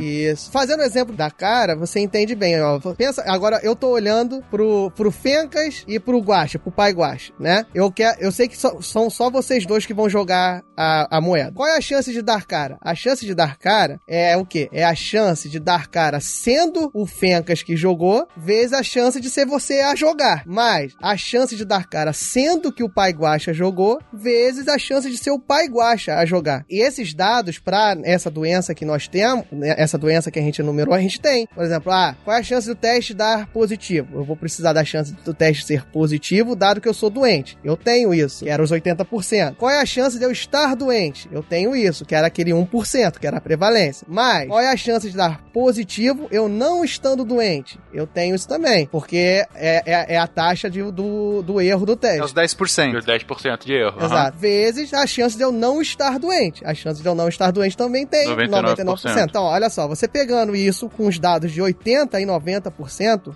você vai, usando o teorema de Bayes, você vê que a chance de eu estar doente, dado que deu positivo, é em torno de 8%. É próximo de 8%. Olha como que é contra-intuitivo. Como engana. E se você perguntar pra essa pessoa, imagina a pessoa que recebeu o resultado. Essa pessoa provavelmente vai estar bem desesperada naquele momento, porque ela vai olhar e falar Ah, assim: com certeza. a chance do teste dar certo é de 80% de estar de, de, de, de tá apontando correto. E a chance dele dar errado é de 90%. Você fala assim, nossa, então, então eu devo. Aí se você perguntar pra essa pessoa qual a chance de que você acha que tá doente, ela provavelmente vai chutar mais de 80%, ou Isso. mais de 70%, mais de 50%, mas é 8. Aí o que, que você faz? Você vai ignorar porque é 8? Não, né? Porque senão você não teria nem feito o primeiro teste. Se você só vai Exato. ignorar, aí você vai na mamografia. Você vai falar assim, ok, mas 8% de ter um câncer é uma preocupação, porque se tiver o câncer, o custo que isso vai ter na sua vida e o que isso pode levar é altíssimo. 8% não é algo que você vai querer ignorar. Você vai então fazer um segundo teste ou fazer um outro exame mais confirmativo. Então, esse primeiro teste é para você começar a se preocupar,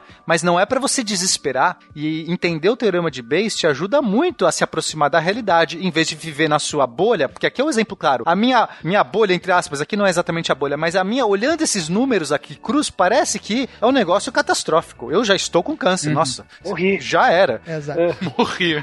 tem um, um grande si, porque mais uma vez, lembre-se que a gente está usando o conhecimento prévio, que é a prevalência. E isso é ruim, porque, por exemplo, digamos que a gente ainda está falando de câncer de mama. É muito mais comum câncer de mama em mulher do que em homem. Então, se eu for mulher, já é maior que 7,8%. Se eu estou com sintomas, já é maior do que 8%. Se eu tô com caroço na mama, já é maior que 8%. Então, o teorema de Bayes, quando ele utiliza a prevalência como conhecimento prévio, ele na verdade está dizendo esse resultado de 7,8%. Se nós pegássemos uma pessoa aleatória na população, de idoso a recém-nascido, e fizesse uma mamografia. E não é o caso. Geralmente, você está fazendo uma mamografia é porque você já está em grupo de risco, tá em idade, tem sintoma. Uma pessoa que já tá com o problema certo, é isso. É, ou ao menos tem algum indicativo, entendeu? Que levanta um pouco isso. Então, por exemplo, quando a gente fala em testagem em massa de doença, geralmente, muita gente entende que é para testar a população. Não é, porque não faz sentido. Tem pessoas, tem várias questões. Agora, na hora que você testa quem esteve em contato com quem tem a doença, quem tem sintoma, essas características, você joga lá pra cima. Porque a gente falou aqui de 80%, né? O, verdadeiro positivo do, do teste, mas tem muito,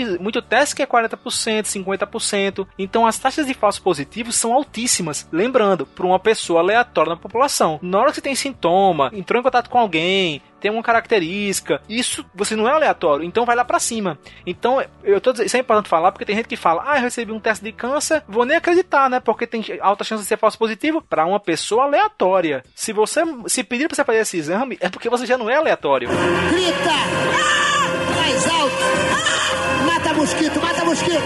Mata mosquito! É bom pontuar que aí acho que as pessoas conseguem entender bem, que é o que acontece. A, a condicionante, em boa, em boa parte da- das vezes, o que a condicionante faz é você diminuir o seu espaço amostral, entendeu? É, é isso que acontece. Você pega, em vez de ser uma pessoa, ser a população do Brasil inteiro, você botou uma condição que restringe é, essa, esse seu campo de pessoas. Nesse exemplo que a gente deu, como a, a condição qual era? Ah, eu estou doente, dado que o teste deu positivo, beleza? O- quando você botou essa condicionante do teste da positivo, como ele tem uma, uma taxa de positivo, ele tem uma taxa de positivo relativamente alta em pessoas que não têm a doença aleatória. Então você pensa o seguinte, tem muita gente que não tem a, a doença e o teste dá positivo, entendeu? Aí o, o que que aconteceu? Tem aquela galera que, que tá doente e o teste dá positivo, é uma galera boa, só que tem um, um- um monte, sei lá, pelo que a gente botou 10%, né? Então você pega 10% da população, é muita gente. Tem muita gente que não tá doente e o teste dá positivo também.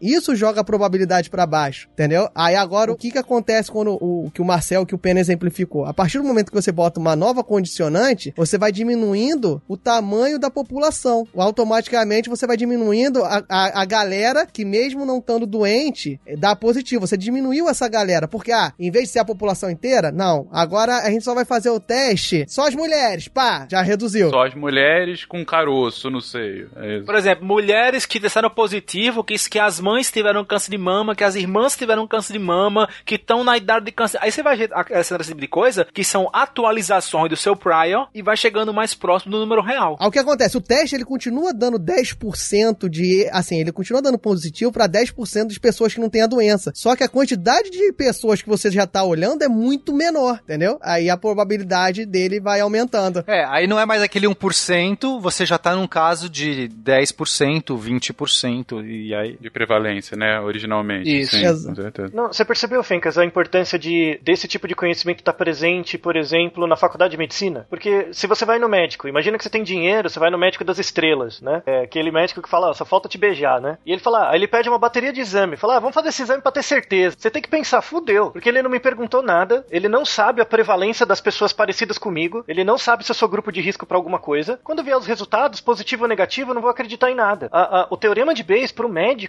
ele traz à tona a necessidade do médico fazer uma boa anamnese e pedir exatamente os exames que são necessários. Sem anamnese, você joga tudo fora o trabalho dos exames, não importa o quão bom ele seja. E pode pegar a galera toda da biomédica, o Fencas participa mais do que a gente, pode- você pode ver que todo médico, toda pessoa, ele endeusa, entre aspas, a anamnese, porque a anamnese faz isso. Ela restringe o seu campo amostral de uma maneira que os testes começam a ser mais confiáveis, de- por conta dessa ideia da- do base que a gente mostrou aqui, entendeu? É, é basicamente aquelas perguntas que o médico ou, sei lá, a triagem do hospital tem que deveria fazer pra você antes. Exatamente. Né? É, Você Exatamente. tem histórico de câncer na família, você tem pressão alta, ou seja, eles estão já vendo se você tem algum sintoma que possa ser algum tipo de gatilho, de condicional aqui pra esse tipo de, de cálculo, porque caso você não tenha, você tá nesse universo grande que o Diogo explicou agora. Exato. Você tá nesse espaço de 210 milhões de pessoas a serem testadas e que a prevalência é 1%. Agora, se você tá testando pra câncer de mama e a sua avó teve câncer de mama, você tá com um caroço no seio e tá sentindo dor, aí já não é mais 1%. É 10, 20. E você não é uma pessoa aleatória, né? Você não é mais aleatório. É, e é, e é o mais importante ainda que é o, o que o Marcel colocou, que é o que acontece. Naquela situação, testes que você não.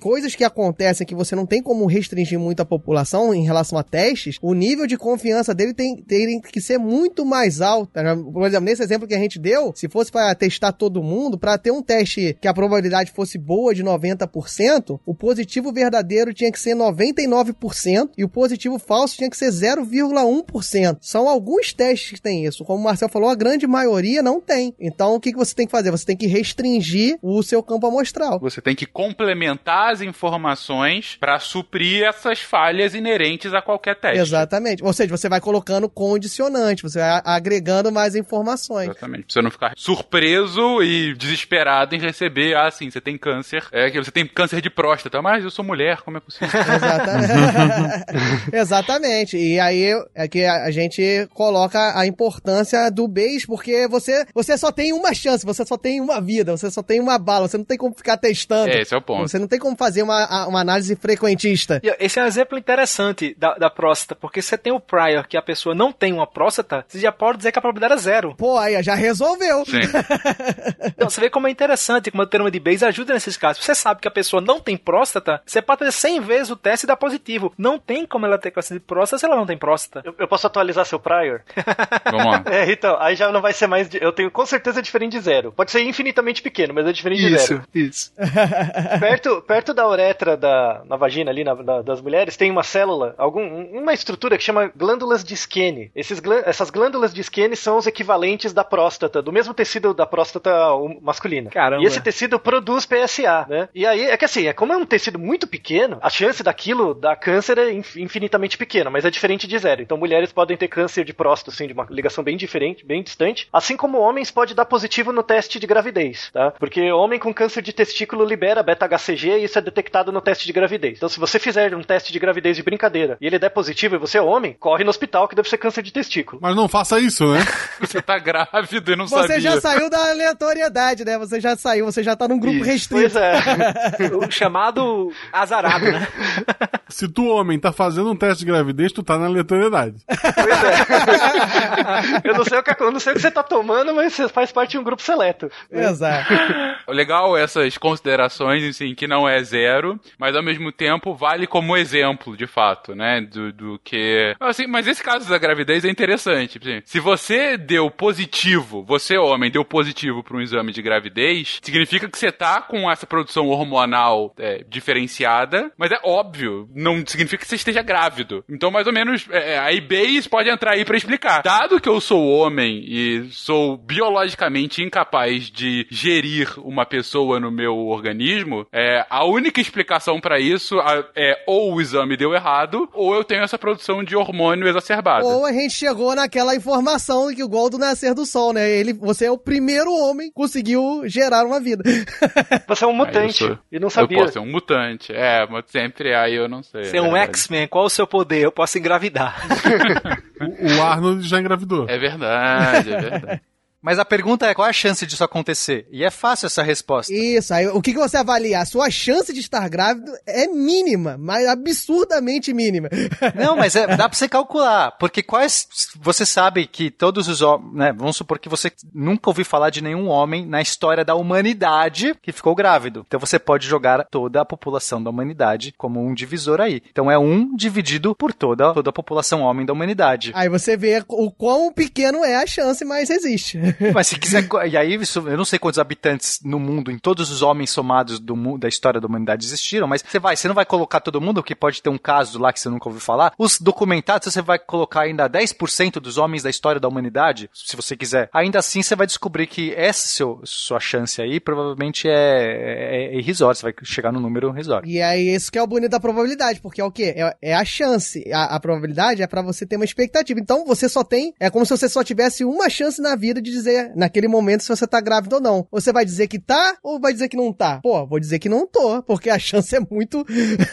A chance seria aqui, mais ou menos, a gente tem cerca de 110 bilhões de pessoas que já existiram na Terra, de Homo sapiens, né? É a conta que se tem. É claro que é um chute, é difícil até você falar quando é que foi o início. 110. Digamos também seja 50-50. A gente sabe que não é exatamente, você tem uma prevalência um pouquinho maior de mulheres, mas digamos, a gente tá falando aqui de 55 bilhões de espécimes macho do, de Homo sapiens. Então é 1 em 55 bilhões essa chance. É, mas assim, você, você não pode usar isso aí porque você não sabe se nenhum desses ficou grávido. Mas você vai falar assim, não, 10%, porque né, os documentos. Então você vai fazer um recorte mais, mais restrito. Mas mesmo que você chegue a 1% desses 55. É, quanto você falou? Bilhões? 55 bilhões. Então, um por. Vai, você quer ser conservador. Eu só sei de 1% de, que, eu, que eu tive conhecimento, ou que teria sido registrado na história. Ainda assim, você vai ter aí 1% de 55 bilhões, você vai ter 55 milhões. 550 milhões. 550 milhões, e aí um sobre isso é sua chance que você pode colocar aí. E o interessante de linkar isso, a gente linka isso lá com o início do cast, Fênix. Porque tu pensa o seguinte, tu vê, a teoria Bayesiana, por ela mexer com esse condicionante, porra, tu vê, é, é mínimo, a chance é mínima, mas ela dá a, a oportunidade de determinada coisa acontecer desde que você seja uma pessoa única. Então, a, aquela ideia de que o Price trouxe pra tentar comprovar a evidência anedótica, tá vendo? Ah, a chance de dominar essa parte religiosa, o início do estudo de Bayes foi muito relacionado com isso por conta desse, esse viés filosófico que a probabilidade bayesiana pode te dar, de ah, são condições, e se? Mas e se isso acontecer? E se isso acontecer? E se isso acontecer? Então, o cara começa a acreditar em coisas que são muito improváveis, mas tem uma pequena chance de acontecer. Dá pra saber, É, né? exato. Grita! Ah! Mosquito, mata mosquito!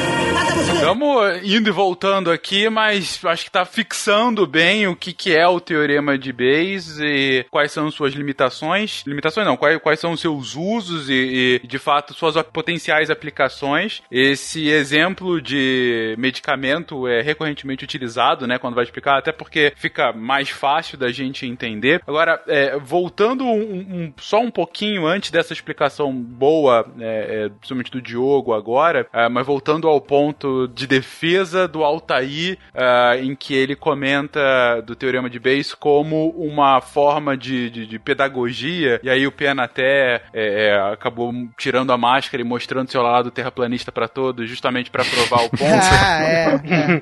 Eu achei interessante porque essas, essa, toda essa defesa que vocês fizeram e de quando você de fato tá querendo buscar não estar certo, mas querendo buscar a verdade, né? Ou ficar mais próximo possível da verdade. Verdade, essa era a minha pergunta lá atrás, quando a gente ainda tava na, na, na balada com a Cocota, né? Porque eu tava com aquilo na cabeça. Ok, é, você, quando tem as premissas corretas, você se aproxima mais da verdade. Mas e se eu tô na minha bolha e quero ficar na minha bolha? Então, no caso da Cocota é. ah, e se minha mãe sempre falou que eu era uma pessoa muito especial, muito querido, muito amado, muito lindão, e eu sou horroroso, tenho bafo e não sei falar com mulheres? Ah, não, não- seja tão cruel com você mesmo, Fencas. pô. Não, Isso é muito crítico. eu quero- vamos falar da realidade. Não, mas então assim, eu tenho uma percepção de que eu sou o último pacote do biscoito, e aí por isso eu acho que eu vou conquistar qualquer cocotinha. Só que, porque eu tenho essa visão que veio muito de, de ser mimado, sei lá, quando na verdade eu sou horroroso e ninguém me quer. Então assim, eu tinha uma impressão antes de chegar na cocota que eu tinha mais de 90% de chance de conquistá-la por ser o último pacote de biscoito. Só que depois de chegar em 10 meninas, nenhuma se interessou por mim. Aí é o ponto que o Base vai te ajudar. Porque veja, Fencas, o Base não te ajuda na sua priori, na sua informação anterior. Ele não te ajuda aí. Mas ele te dá uma oportunidade. Ele fala assim, cara, você quer saber a verdade mesmo? Então, então você tá preparado? Senta Vamos lá. aqui, senta aqui, vamos fazer umas contas aqui. É um horroroso. Você acha que você tem 80% de chance de conquistar porque você é o último pacote. Não, 80 não, 90, porque você realmente é o incrível. Você, sua mãe falou, sua avó falou, não tem como tá errado. Mas aí, então a sua chance de conquistar uma garota era 90%. Só que você tem uma amostragem de já 10 garotas que você não conquistou. Então a sua pergunta que você tem que se fazer é assim: qual a chance de eu ser esse ca esse é último pacote da bolacha, visto que eu não conquistei as 10 primeiras que eu fui, eu não, con- não conquistei. Então você vai atualizar, porque você fala assim, bom, as chances reais de eu conquistar pessoas não é mais aqueles 90%. E aí você vai atualizando, você vai colocando. Então, se fosse 90%, eu esperaria que eram 9, 9 entre 10 mulheres que eu teria conquistado. Quando você vai jogando isso na conta, recorrentemente, na sua próxima experiência, opa, mais um não, você joga de novo.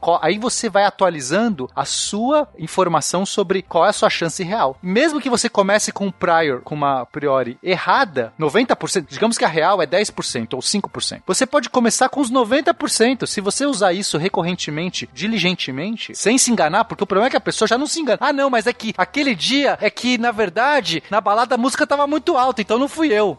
Ah, mas aquele outro dia, na verdade, ela tava acompanhando. Se você quiser se enganar, você consegue, amigo. Mas a pergunta é, você quer olhar para o real? Usa base. Exato. E aí tenta, você... né? E tenta, se joga. É, se joga. Mas aí você vai descobrir. E aí você vai descobrir, cara, mamãe me enganou, eu não era tudo aquilo, eu sou um- uma falha. Ou tu passa a odiar as mulheres e vai pra internet xingá-las. Isso, vira um incel, né? É, a culpa Isso, é é. dela. isolado. Você pode falar, não, a culpa era dela que não, não olhou a minha beleza. Que Você pode se ela que perdeu, né? É, as pessoas que não acreditam nos seus a posteriores viram incels, assim. É. Exato. O mais legal, Fencas, é você pensar agora. Eu, eu, eu sou o cara do mal aqui que penso matematicamente as coisas. Esse exemplo que o, que o Pena te deu mostra muito assim que o, o teorema de Bayes ele te dá um, um contrapeso nessa probabilidade que você acha que é muito alto. O que, que aconteceu no exemplo que o Pena falou? Ah, é a chance de eu ser o último pacote da bolacha é. Não, olha só, tá todo mundo falando errado. É a última bolacha do pacote, não o contrário. o Fecas falou errado.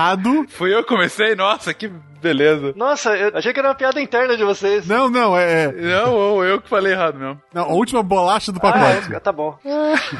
Propagou aí, tá vendo? Viu? Tá. Então vamos lá, ó. Qual, qual é a probabilidade de eu ser o, o último pacote da. Ah! último, qual a chance de eu ser a última bolacha do pacote? E você tá achando que é 90%, dado que eu fui recusado 10 vezes. Aí você pensa que a chance de eu ser recusado 10 vezes, sendo o última bolacha do pacote, com a condição de você realmente ser, é muito baixa. Você concorda comigo? É, 10%, exato. muito, muito baixo. Então você vê, o teorema de Bayes diz que essas, essas probabilidades inversas, elas têm uma certa proporção. Ou seja, se uma, uma probabilidade é alta, a inversa dela é muito baixa. Então você tem que botar uns condicionantes ali para fazer com que eh, o Bayes achou uma igualdade entre elas que leva em conta essas condicionantes, entendeu? Será que a gente pode fazer um, um outro exemplo que, que, eu, que, eu- que é aquele que, que eu fiz umas contas doidas aqui, eu queria mostrar pra vocês? Opa, vamos votar! Guaxa, você agora está na porta dos desinferados! O Guaxa malandro. Grita, grita! Mais, mais alto! Ah, não, então, então, tudo bem. É o Serginho Malandro que pegou o guacha. Gente, vocês- não sei se o ouvinte viu esse quadro do- da Porta dos Esperados. Olha só, vou- se você lembra da Porta dos Esperados, você é grupo de risco. Então vamos lá. Você, é, passou na televisão, sei lá, década de 80, eu era criança. E era o programa Serginho Malandro. E é, era, era um- ele tinha três portas no palco, né? Três portas, e atrás de uma dessas portas tinha um Quem que eu prêmio vou chamar? Quem que eu vou chamar? Ha! Quem é? Quem eu vou chamar? que vai ser o videogame, vai. Não era Playstation, era Eram, Nintendo. vari- eram vários brinquedos, um deles normalmente tinha um videogame, um Dynavision. Dynavision. Tinha bicicleta, né? Olha Tinha bicicleta. Vamos pôr videogame, Tinha, vamos, tinha o tanto faz. macaco também, tinha o gorila. Então, e nas É. outras duas, uma tinha o prêmio, vai, o videogame. E nas outras duas tinha o monstro. Um gorila, o outro era, sei lá, o jacaré, não lembro. E, e, e você, ele chamava uma pessoa do palco, que era o nosso querido Guaxa, ele chamava, ei, você, Guaxa, mandava se jogar no chão, nada pra ver se tava desesperado. Nada, tinha nada. que ser Você quer ganhar o prêmio, então nada! Você quer o então nada, Guaxa! Grita! A pessoa tinha que o mais desesperado era selecionado. E eh, o pessoal, depois de pagar mico, ela até merecia ganhar o prêmio, né? Mas aí, o que eu quero, o- o- a mecânica? Você escolhe uma porta. Então, assim, qual porta você quer? Aí, sei lá, o Guaxa fala, ah, eu vou na porta 1. Beleza, você escolhe a porta 1. Aí ele fazia um dramão lá, mas tem certeza que é a porta 1? Não sei o quê, né? pensa bem. Aí escolhe a porta 1. Aí o Serginho Malandro, pra, né, como ele era malandro, ele fazia o quê? Ele falou assim, olha, tenho, sobrou, sobraram duas portas. Eu vou abrir uma dessas duas portas. E ele abriu uma porta, sei lá, abria a porta 2. Saiu o monstro da porta 2. Ah, saiu o gorila, pega o bicho lá. Se abaixa, se abaixa! Corre, corre! Agora ele fazia a seguinte pergunta pra você: Você quer trocar de porta ou não? E a pessoa pensava assim, cara, né? no- o pensamento normal da pessoa é o seguinte: eu tô aqui, escolhi uma porta e ele abriu um monstro. Quer dizer que talvez a minha intuição original tava certa, porque, pô, se ele abriu um monstro, eu devo estar quer que eu. E mude, se- né? E ele tá tentando, é, ele tá me tentando. Minha chance aumentou. E ele fica te- me tentando. Ele fica assim: você não quer mudar, não? Muda! E não, e normalmente as Não pessoas vai! Não vai! ficam mais Caramba. confiantes. É assim, nossa, eu com certeza, eu um dos monstros ele já abriu, então agora eu só tenho 50. 50 as- normalmente as pessoas acham que ela tem 50% de chance de mudar ou não, e aí ela resolve ficar na intuição original dela. Porque ela pega assim, não, eu escolhi, eu, eu recebi o chamado, era essa. Então, é, a grande parte das pessoas não, não troca de porta. E mesmo aquelas que não têm essa intuição, elas acham que trocada é na mesma. E é isso que as pessoas no geral respondem. Cara, tanto faz. Se eu analisar friamente, as pessoas falam assim, por que tanto faz? Cara, tinha um, dois monstros e um, e um prêmio. Eu escolhi uma porta. Saiu um monstro, agora sobrou um monstro e um prêmio. Qual a chance do prêmio estar na minha porta? 50%. Qual a chance do, do prêmio estar na outra? 50%. É aí que dá o ruim. Esse é o pensamento normal, né? Que as pessoas têm. O interessante é porque, além desse pensamento ser o normal, ele também, de certo modo, é um pensamento de uma pessoa letrada. No livro A Senhora Tomachá, ou é o Andar do Bêbado, eu sempre me confundo qual dos dois que tem esse exemplo, quando eles falam do Monty Hall Problem. Vários professores de, de estatística e matemática de, de universidades grandes americanas escreveram para uma colunista que falou que era melhor trocar de porta e falaram: Minha senhora, você é muito inteligente, parabéns, mas se corrige, que você tá falando besteira. E aí teve um cara que escreveu uma nota falando: ou essa mulher está errada, ou nós temos um grande problema com grandes doutores matemáticos de grandes universidades americanas errando e uma colunista acertando. E no final ela estava certa. E aí o pensamento dos caras era estatística, né? Eles pensavam, bem, são eventos aqui prováveis, pode estar em qualquer uma das três, então é um terço. Na hora que abre uma, um meio. Então até as pessoas que entendiam de matemática e estatística achavam que não mudava trocar de porta, que as chances continuavam a mesma. Na época começaram a ter computadores, eles começaram a fazer simulações e eles viram nas simulações que de fato você mudar de porta aumenta as suas chances. É, é, inclusive, é, vai para dois terços. E o que é engraçado, é, eu tive um contato com esse, com esse desafio na época do Orkut. Foi, quando- é, é, Aí, normalmente aí o pessoal mostrando chama, que é grupo de risco também, olha aí. o pessoal chama de desafio de Monty Hall, porque é exatamente o Serginho Malandro lá, sei lá, dos Estados Unidos ou do- da Inglaterra, não sei. É, não, não, não eram os americanos estudando nossas malandras, gente. Embora deveriam. o Sérgio Malandro era cópia do programa de lá, como tudo na televisão na- até hoje. Exato. Então, é, e aí gerou, teve uma comunidade que eu fazia parte, gerou essa polêmica. E eu fui um dos caras que escrevi um programa em C++, Caraca. Pra mostrar pras pessoas lá, porque tinha muita gente, e, como eu falei, tinha gente que era letrada, gente que era dava carteirada. Eu sou matemática, eu sei o quê. Um monte de gente. Pra mostrar, pra fazer, ó, vou simular aqui, gerei, pra mostrar pras pessoas que elas estavam erradas. Então realmente é um negócio que é pouco intuitivo. Algumas pessoas chamam de paradoxo. É tão pouco intuitivo que as pessoas, algumas pessoas falam, não, isso é um paradoxo. Não tem nada de paradoxo. Não é. Hoje é o que a gente chama de paradoxo verídico, né? Porque parece, mas não é. e é o quê? É uma pegadinha do malandro. o legal é porque mesmo depois que se mostrou com as simulações que aumentavam as chances, ainda assim as pessoas não entendiam por que isso acontecia. É, exato. É. Elas sabiam que é, aumenta, mas não sei por quê. E o teorema de Bayes conseguiu trazer mais clareza para isso, né? Então, só para contextualizar tudo como onde a gente tá agora, vamos lá. E vamos explicar o porquê isso acontece. Porta dos desesperados, três portas, uma tem o prêmio, duas não tem. O Guaxa foi lá, Eu escolhi a dançou um. no chão. Nada, Hã? nada. Fi- Finge que é uma baleia, finge que é uma baleia. sei lá, Finge que é- fez finge que um cachorro. Finge que é um cachorro agora, finge que é um cachorro. Depois de toda a preparação do Sérgio Malandro, Todo bullying, o Guaxa. Exatamente, o Guaxa. Guaxa, escolhe um número aí, um, dois ou três? Um. Um. Ele escolheu a porta Não número quer um. trocar? Não quer trocar?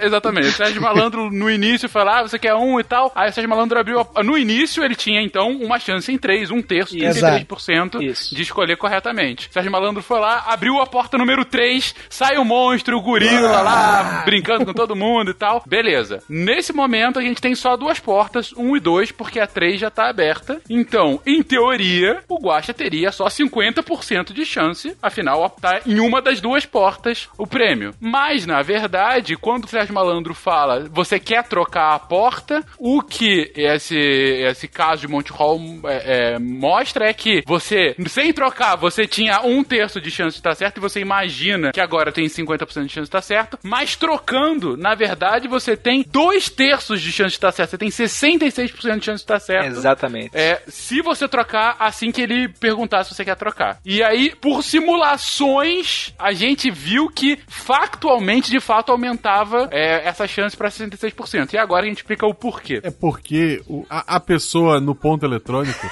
que eu duvido que o Sérgio Malandro lembrasse qual eram os números. Eu duvido muito. Não, mas É verdade. essa, essa informação é central pra gente entender por que, que surge isso. O Sérgio Malandro sabe onde está o prêmio. Não, não, a pessoa no ponto eletrônico. Sim, Ele não sabe. Cara, tu, tu não viu o programa. Ele não, sa ele não sabe nem o que ele tá fazendo. ali. exato. Se o Sérgio Malandro, se fosse abrir, ele poderia estragar muitas vezes o, o quadro. Ele poderia abrir. Se ele não soubesse, ele poderia estragar. Então, mas aí alguém fala pra ele, na orelha dele. Alguém fala, abre a três, abre a três, abre a três. Isso, três, três. As portas eram de cores diferentes até pra não precisar dizer o número, porque ele podia errar.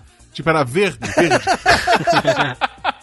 Tem duas regras importantes que as pessoas desconsideram. Uma é que o Sérgio Malandro sabe, ou alguém sabe, onde tá o prêmio, e que ele não vai abrir a porta que tem o prêmio. E nem vai abrir a sua porta. Essas duas informações. Não, não adianta você saber onde tá o prêmio, você não pode abrir a porta que tem. É, é importante, mas não, não erra nessa hora. Porque o Sérgio Malandro tem que explicar certinho, senão o bicho é doido. Então vamos lá. o prêmio aqui, ai não!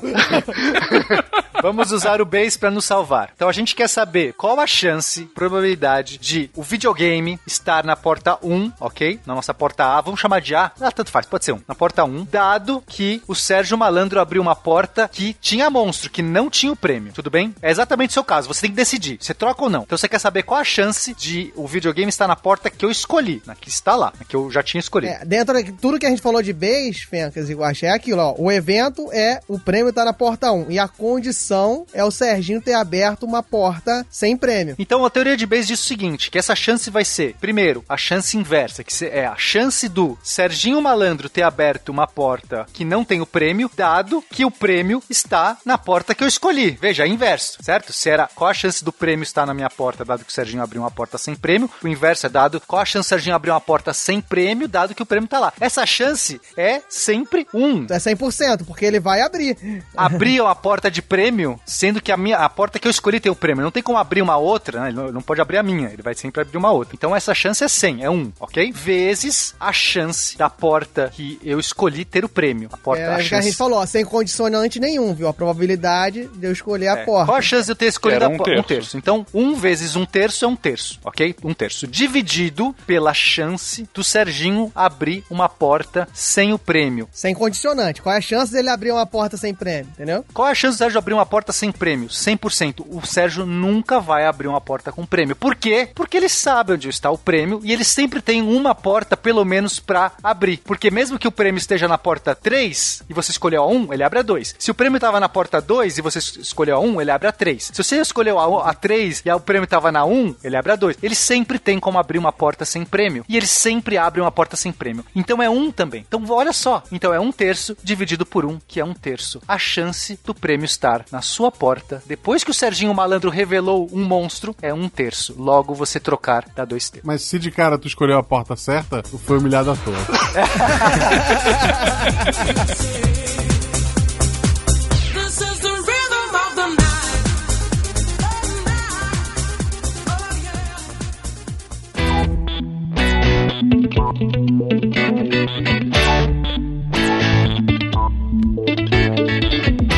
Olhando essa, é, essa questão algébrica e esses números, tá claro pra você como isso aconteceu? Porque parece que ele leu a mente do cara, né? Na hora que o Serginho abriu a porta, Guaxa leu a mente que era melhor trocar. E tá claro pra você, só com essa equação, por que isso acontece? Eu acho que tá claro. E aí eu. Essa foi uma das coisas que eu peguei muito do andar do bêbado. Ele dá uma explicação legal. Vocês deram uma explicação algébrica, mas lá ele dá uma explicação que eu achei ótima, né? No início não tinha pego, não faz, não faz sentido, não faz sentido. É o das 100 portas? Exatamente. Que ele pega. Imagina que a porta dos desesperados não fossem com três portas, fossem com 100 portas. Tivessem 99 gorilas e um prêmio, entendeu? E a cada rodada, o Sérgio Malandro ia abrindo uma porta. Só que ele nunca vai abrir a porta do prêmio, porque essa é a premissa que vocês comentaram logo no início. Então, quando você escolhe, eu escolhi a porta 1 de 100. Eu tinha 1% de chance de ter acertado, certo? Só que aí, ele abre a primeira porta. Ele abre a porta 100. Não tinha o gorila. Ele abre a 99. Tinha o gorila. Tinha o gorila. Aí ele vai abrindo, vai abrindo. No final, tem a porta 1 e 2 só que não foi aberta. E outras 98 portas que abriram no início. Agora, por que que faz sentido? Eu- ah, ele fala, você quer trocar? Eu, claro que quero. Por quê? Porque no início, eu tinha uma chance em 100 de estar certo. Agora, eu tenho 99 chances em 100 de estar certo. trocar. Porque ele já eliminou todas as outras. E eu tenho certeza que ele não eliminou nenhum prêmio. Sim, muito então, bem. se eu trocar, eu tenho agora 99 chances em 100 de estar certo. Essa condicionante aí, ela não interfere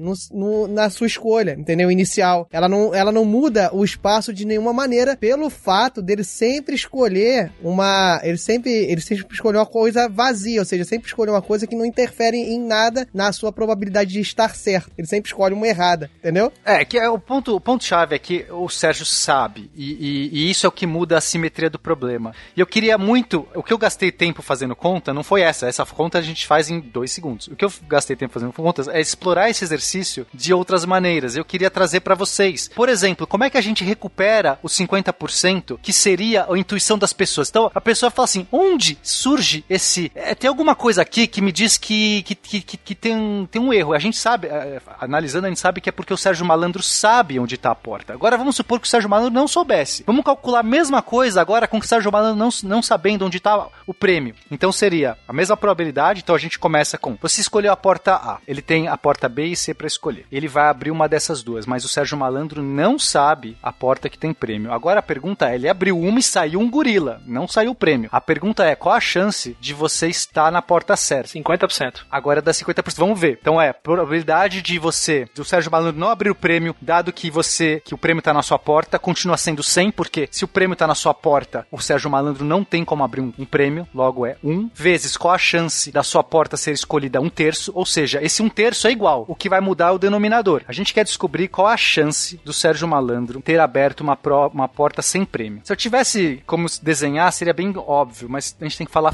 falando é muito mais difícil falar. Então vamos lá. É a chance de- do, pré- do Sérgio Malandro abrir uma porta sem prêmio, dado que o prêmio estava na porta A. Isso é 100%, vezes a chance da porta A, um terço, tá? Então é o mesmo de cima, a mesma conta de cima. Mais a chance do Sérgio Malandro abrir uma porta sem prêmio, dado que o prêmio estava na porta B. Bom, se a porta estava na porta B, ele tem 50% de chance, porque ele só tem duas portas para abrir. Então é 50%. Vezes a chance da porta B ter o prêmio, um terço. Então é 50% vezes um terço, dá um sexto. Mais a chance de- dele fazer a mesma coisa na porta C. Então não ter prêmio na porta C, mais a chance dele abrir uma porta sem prêmio, dado que o prêmio estava na porta C, que também é nosso meio, vezes a chance da, da- o prêmio estar na porta C. Meio vezes um terço. Mais, Mais, um, um, sexto. sexto. Então fica um sexto, mais um sexto, mais um terço. Isso dá dois terços, ok?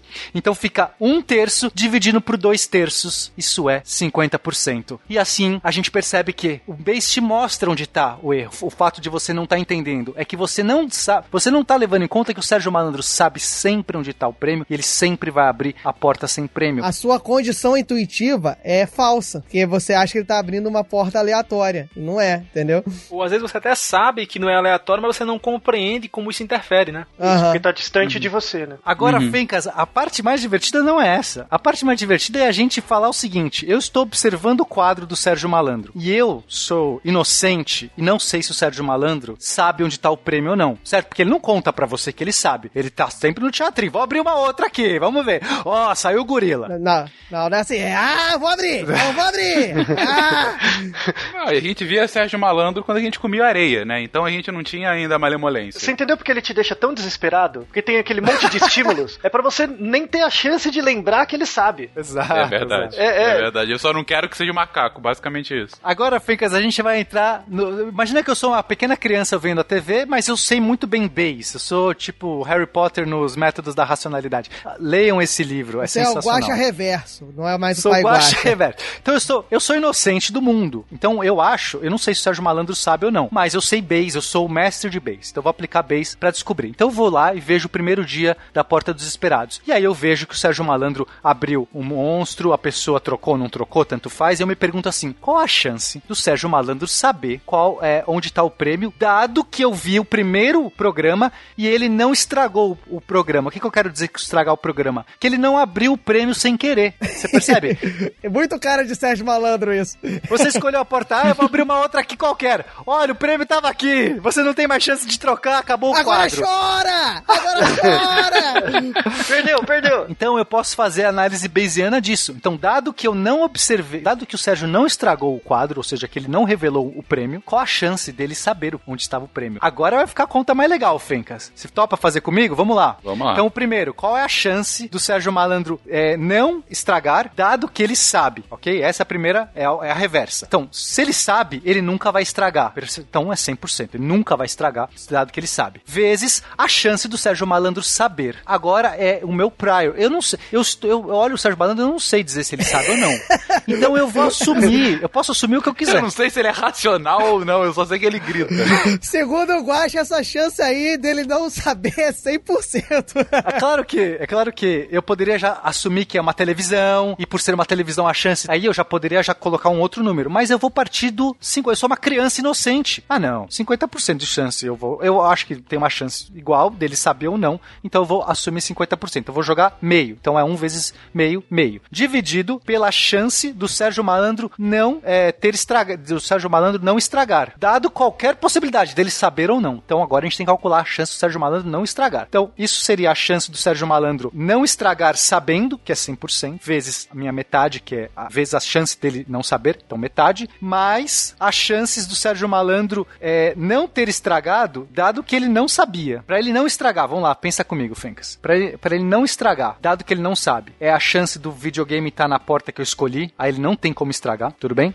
Se o videogame tá na porta que eu escolhi, ele não tem como estragar. E a chance do videogame estar na porta que eu escolhi é um terço. Então é um terço. Mas a chance do videogame é, dele estragar, dado que o videogame não está na porta que eu escolhi. Então, se o videogame não está na porta que eu escolhi, é, é metade, ele tem me- 50% da chance. Porque ou o videogame está na porta B ou está na porta C, ele tem 50% da chance de estragar. Ou de não, no caso de não estragar, é na mesma. Vezes a chance da porta numa dessas duas, vezes dois terços. Então é dois terços vezes um meio. Dois terços vezes um meio dá um terço. Então é um terço mais um terço. Isso dá dois terços. Isso vezes, então esses dois terços vezes a chance do Sérgio Malandro não saber, que é um meio. É, ouvinte, se você quiser, vai fazendo aos pouquinhos. Vai seguindo. No ouvido fosse- da janela, de preferência. Você vai escrevendo o que o Pena tá falando. então, no, no, no final, o que, que a gente tem? A gente tem que é a chance dele não ter estragado o programa seria um meio mais dois terços vezes um meio. Dois terços vezes um meio dá um terço. Então, é um meio mais um terço, ok? Um meio mais um terço dá, deixa eu ver se eu não errei a conta, um meio mais um terço dá cinco sextos, tudo bem? Cinco sextos. Agora eu pego meus, eh, minha metade, meio dividido por cinco sextos, isso dá três quintos. Então, o que, que eu quero dizer? Qual a chance do Sérgio Malandro saber, dado que ele não estragou o programa? Três quintos, três quintos é 60%. Fencas, olha que interessante. Eu comecei com uma crença de que ele saberia só 50% das chances. Tipo, eu chutei, falei, meu, não sei se ele, não sei se ele sabe, ele não sabe chutar 50.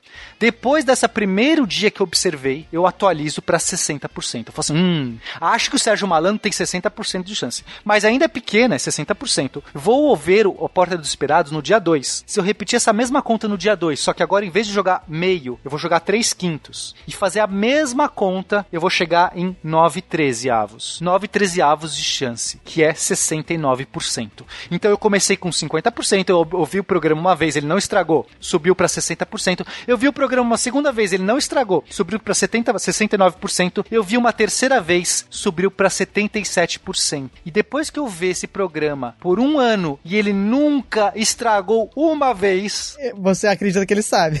eu vou deduzir que Base vai me falar assim: a chance é quase 100%. Você vai acreditar que o ponto tá funcionando bem, né? E o Com pai. certeza ele tem ponto, porque ele é doente. Né? E é esse que é o ponto importante de Base. É quando você quer. se Você não quer resolver paradoxo de, de Sérgio Malandro. Não é, não é isso. Você pode.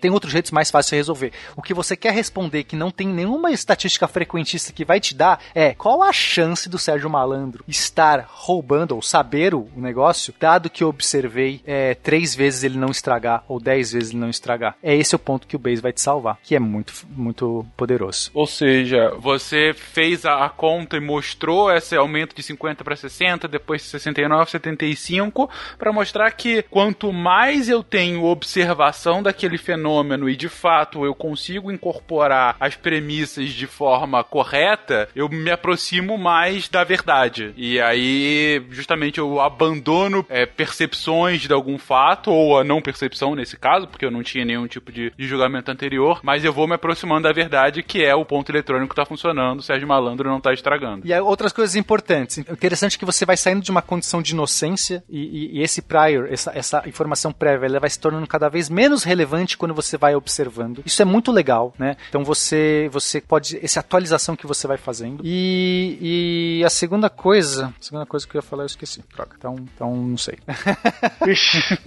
Qual Eu vou a lembrar chance do Pena esquecer o que ele ia falar depois que ele fala coisas tão bonitas?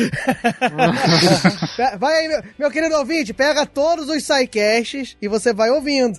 Aí, E calcula, né? Quantas vezes o Pena esqueceu de falar. De fato, assim, você, essa acumulação de conhecimento que você vai tendo ao longo da experiência é, um- é uma estratégia de aprendizagem, né? Então, é, viver, né, antes de tudo, assim, reduzir a incerteza sobre o mundo é aprender. Então, a- o que o teorema de Bayes mostra é que, e, e por isso que ele depende do agente, é um método descritivo de como, assim, um, um indivíduo ideal deveria aprender se a pedagogia fosse adequada, né? Ele não é como as pessoas se comportam, mas é um ideal de ego, sabe? Falando bem em psicanálise, assim. Ele não é como o seu ego se comporta, é o ideal de ego, é como você deveria se comportar, né? E quando você transforma o método de Bayes numa pedagogia, e você para pra pensar nele, à luz das suas informações, ele te organiza muito, né? É, o, o grande problema, assim, ele, ele é, assim, as pessoas não usam diariamente o teorema de Bayes por três razões. É difícil, né? Ele não é intuitivo, ele é ensinado de um jeito matematizado demais, né? Então dá pra ensinar a teoria de Bayes pra uma criança, desde que você transforme esses elementos probabilísticos de novo em frequências, coisas no ambiente e tal. Tem vários experimentos de percepção de teorema de teoria bayesiana, abelha, em cachorro, em macaco, em um monte de bicho que não tem linguagem, né? Porque o jeito como a gente ensina Bayes depende muito da linguagem, mas dá pra ensinar sensibilidade a probabilidades condicionais independente da linguagem. Só que necessita de um esforço maior da pedagogia, então da técnica pedagógica, né? Da área de educação mesmo. Como as áreas são todas separadas, né? Os atos humanos e biológicos é tudo separado, é uma bagunça. Fica difícil de achar um jeito de amarrar essas áreas. E um jeito é seria o teorema de Bayes mesmo, transformar com uma grande pedagogia, assim, que é para o moleque entra na, na escola, fala, ó, essa pergunta, né, que você pergunta para as crianças, ah, o que que você vai ser quando crescer? É a pior coisa que você pode fazer para uma criança, é perguntar o que que ela vai ser quando crescer, né? É perguntar o que que você gosta, né? Então, é, dado dado sua experiência atual, o que que te, o que te dá interesse, o que que te atrai, né? E a, e a criança vai percebendo durante o desenvolvimento dela e a observação do comportamento, não não no que ela vai se tornar, mas sim ela vai conseguir potencializar o melhor que ela é capaz de fazer com que ela é, né? Então, que, que é o grande problema da educação hoje. A- As pessoas se educam hoje para ser alguma coisa e não para potencializar o que ela já é, né? E o teorema de Bayes permite isso. Você observar para seus a priori e falar, eu sei até aqui, né? E quando você vai no mundo e tem uma resposta, fala, ó, agora eu sei até aqui. Então, é, é assim que você vive, né?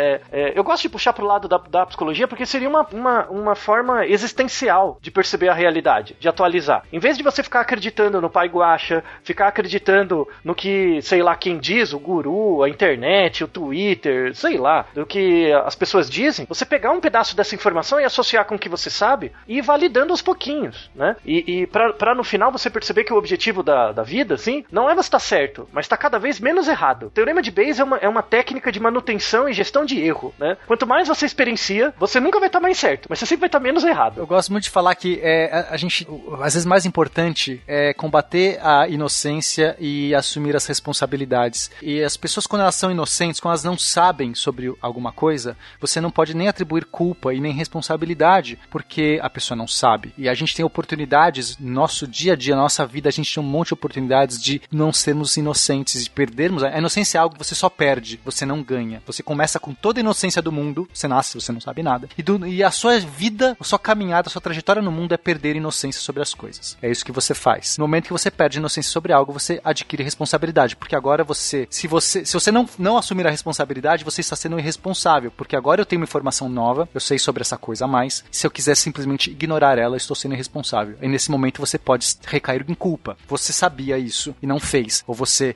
é, fez sabendo que poderia dar ruim. E o teorema de Bayes é uma ferramenta muito útil se você está realmente preocupado em começar a assumir as responsabilidades. O problema é que ele não é tão convidativo num mundo em que as pessoas não querem assumir responsabilidades. Elas querem sempre um guru que vai dizer para elas e para qual qualquer erro e qualquer problema da sua vida vai ter um responsável que não é você. Porque você entender que você é responsável pela sua vida e suas decisões é duro demais. Você sempre prefere jogar isso pros outros e prefere que sempre tenha alguém te caminhando e tomando as suas decisões e te guiando, porque você não quer ser responsável. Quem quer abrir a porta?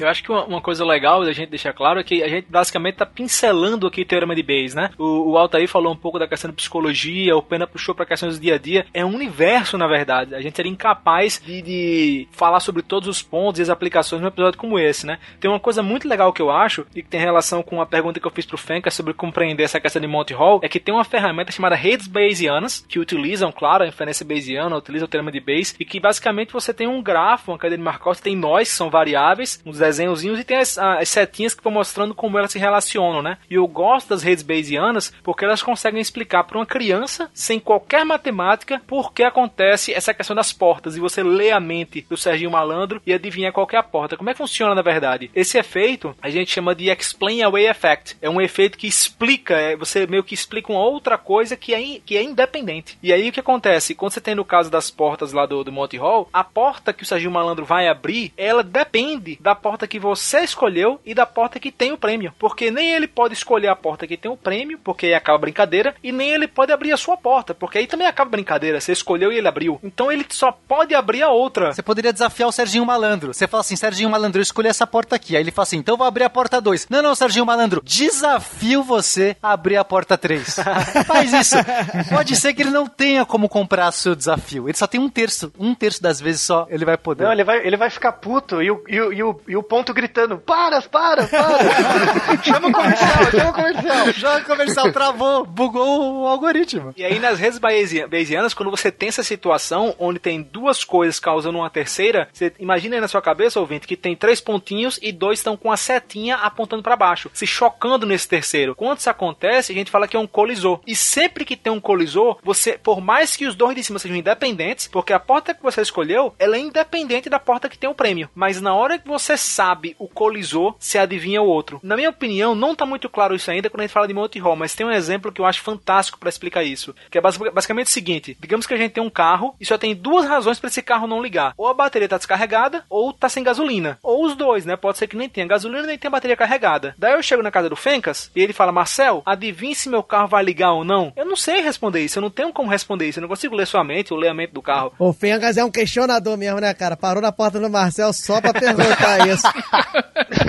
Liga aí, Marcel, o carro liga ou não liga? Eu não sei. Agora, se você tentar ligar o carro e perguntar, Marcel, o carro não tá ligando, eu ainda vou dizer, eu não sei porque ele não tá ligando. Agora, se eu checar o tanque de gasolina e tiver gasolina, eu, eu faço uma mágica. Eu falo, não tá ligando porque a bateria tá descarregada. Por quê? Porque se tiver, se não tivesse gasolina, eu ainda não poderia falar muita coisa, porque tanto pode ser porque não tem gasolina, como pode ser não tem gasolina e não tem bateria carregada. Mas na hora que eu sei que ali tem gasolina, a única opção que resta é a da bateria descarregada. Ou seja, são duas coisas independentes que é impossível de adivinhar, mas como você me falou que o carro não tá ligando e eu sei que a gasolina está ali, eu consigo fazer isso. Que é a mesma coisa. Eu sei que não está na porta que ele escolheu, porque ele abriu e saiu um monstro, então eu consigo adivinhar a outra. Eu aumento minhas chances se eu mudar. Então isso é muito comum e acontece em vários paradoxos verídicos ao longo da história. São coisas independentes, mas quando você sabe uma, você descobre a outra. Por quê? Porque de algum modo você está condicionando a probabilidade condicional naquele nó de colisão. E aí tem vários exemplos que eu poderia dar aqui, mas demoraria muito tempo. Tem o paradoxo do bebê que nasce com baixo peso. Tem vários exemplos ao longo da história. O paradoxo de Bergson, que eles mostram justamente isso. Você meio que adivinha, faz uma mágica, porque está condicionando num colisor. É, e porque tá tudo integrado, né? Você tá vivenciando todos os eventos, mas você que tenta separar. Mas todos eles acontecem integrados. E isso que é o legal das redes Bayesianas, que elas integram, elas mostram como essas variáveis estão interagindo, que é algo muito novo para a estatística. Porque, por exemplo, é muito comum o pessoal falar, ah, eu vou condicionar em todas as variáveis, porque vai que tem um confusor aqui. Não- você não pode fazer isso. Porque se uma delas for um colisor, você está adicionando viés da sua análise. Então, essa é a questão que, que o termo de Bayes traz. Você tem que levar em consideração a- o modo como essas variáveis interagem entre si. Que é, isso é tudo a causalidade, né? E o papo é esse. Tem esse classificador, esse é- o, o, o teorema de Bayes e o Bayes em si, inferência Bayesiana, tudo isso, é muito famoso e utilizado na computação. O pessoal usa uma espécie de teorema de Bayes, que eles chamam de naive Bayes, um Bayes ingênuo, porque eles têm uns pressupostos que são fortes, mas que funcionam. É quem conhece engenharia sabe como é que é, né? Não é assim, mas assim, não- bota três que aguenta, né? Não é o correto, mas segura a onda. E o que acontece é que o naive Bayes, ele é muito utilizado, por exemplo, para você identificar e-mail que é spam. Como é que ele faz isso? Você tem os e-mails lá que são spam e os que não são, que você vai treinar, você vai ensinar o seu algoritmo, e ele conta, por exemplo, né, um modo mais grosseiro de falar aqui, quantas palavras, quais as palavras mais comuns no e-mail de spam. Aí você vai ter, é, é, eu falo que e-mail de spam só vem putaria na cabeça, né? Você vem todos aqueles utensílios para auxiliar na sua performance, todas essas questões, essas palavras, e com base nisso, quando você recebe um e-mail que fala muito em é, milhão, me dê seu e-mail para depositar na sua conta, todas essas coisas, o- ele consegue adivinhar que aquele e-mail é spam. A questão é, para o teorema de Bayes ser adequadamente aplicado desse modo, as palavras teriam que ter pesos relativamente iguais, teriam que ser independentes entre si. Então, a ocorrência de depositar e conta tem que ser independente, só que a gente sabe que não é. Geralmente, quando fala depositar, vem conta junto. Então, por isso que a gente fala que ele é, que ele é ingênuo, né? Porque tem uns pressupostos muito fortes. Só que ainda assim a gente utiliza ele porque ele funciona. Ele funciona muito bem, ele é fácil de treinar, ele é rápido, ele pode aprender enquanto está sendo utilizado. Então é um algoritmo introdutório, digamos assim, porque ele é ensinado já no, já no começo dos cursos de IA, mas ele é muito simples de implementar, ele funciona muito bem e ele utiliza o teorema de Bayes. Qual a probabilidade disso aqui ser e-mail de spam, dado que apareceu muito a palavra deposita na minha conta, a expressão deposita na minha conta, a expressão você vai ficar milionário, a expressão aumenta sua performance na cama e esse tipo de coisa. e aí tem vários outros exemplos de, de aplicações de teorema de Bayes, né? O pessoal fala, embora tenha um pouco de, de, de polêmica, digamos assim, mas se fala, por exemplo, que a máquina que o Alan Turing criou para quebrar o enigma, é, bamburismos, né, que ele criou, dizem que utiliza o teorema de Bayes. Também teve a questão do, do Edward Simpson, né, que ele também quebrou a principal cifra naval japonesa, utilizando o teorema de Bayes. Então, ao longo da história, a gente brincou muito aqui de moeda de teste, mas tiveram vários usos e ainda hoje, o, o modo como os telefones da gente funciona, tem algumas funções que utilizam código, é, de Bayes. Então, o teorema de Bayes, ele tá em todo canto. Tem um cara que é o, o Van Cerf, que é o principal evangelista da internet no Google, ele fala que nós somos imensos consumidores de métodos bayesianos e a gente nem sabe. Então, o teorema de Bayes realmente, ele, é- embora possa parecer um pouco massivo, equação, álgebra, tem que calcular, mas ele é muito utilizado na computação e, consequentemente, nas tecnologias que a gente consome. É o que o Altair falou, né? Assim, tem essa parte pesada do algebrismo, mas a base do, do teorema de Bayes é você agregar condicionantes que não estejam, assim, condicionantes bons, né? Coisas que você tem muita, tem um grau de confiança nesses condicionantes muito bacana. Por exemplo, nesse, no, no de Alan Turing, o condicionante inicial foi ele, ele pensar que os, os alemães sempre começavam as mensagens da mesma forma, entendeu? E a partir dessa condicionante, ele, ele diminuiu a quantidade de hipóteses possíveis para o código absurdo, entendeu? Então a, a ideia sempre é você adicionar condicionantes, bons condicionantes, que façam com que o seu, o seu espaço, a- a- o lugar que você está olhando, seja mais agradável, seja menos vasto. Só queria complementar o que você falou, Marcel, do spam, que uma das coisas que o spam pega, eu imagino que deve pegar, é, sei lá, coisas de trabalho de casa e, f- ganhe milhões, né? Tipo, tem sempre assim, trabalho de casa, duas horas por dia e você... Imagine só esse viés, né? Esse caso agora em tempos de coronavírus e tudo mais, que você vai receber um e-mail do seu trabalho dizendo, trabalho de casa, todo mundo trabalhando de casa. Pode ser que o algoritmo seja Não, enganado, a, gente porque... tem, a gente tem um exemplo é, da, da questão do, da empresa que estava fornecendo álcool em gel e tinha um site que era pro cara se cadastrar e, e entregar álcool em gel. Puta spam. A gente pode ir até nesse exemplo do Pena. E se eu tiver de fato um primo que é um príncipe africano precisando de um dinheiro? É, aí, é, é, Você também? Eu achei que era só comigo.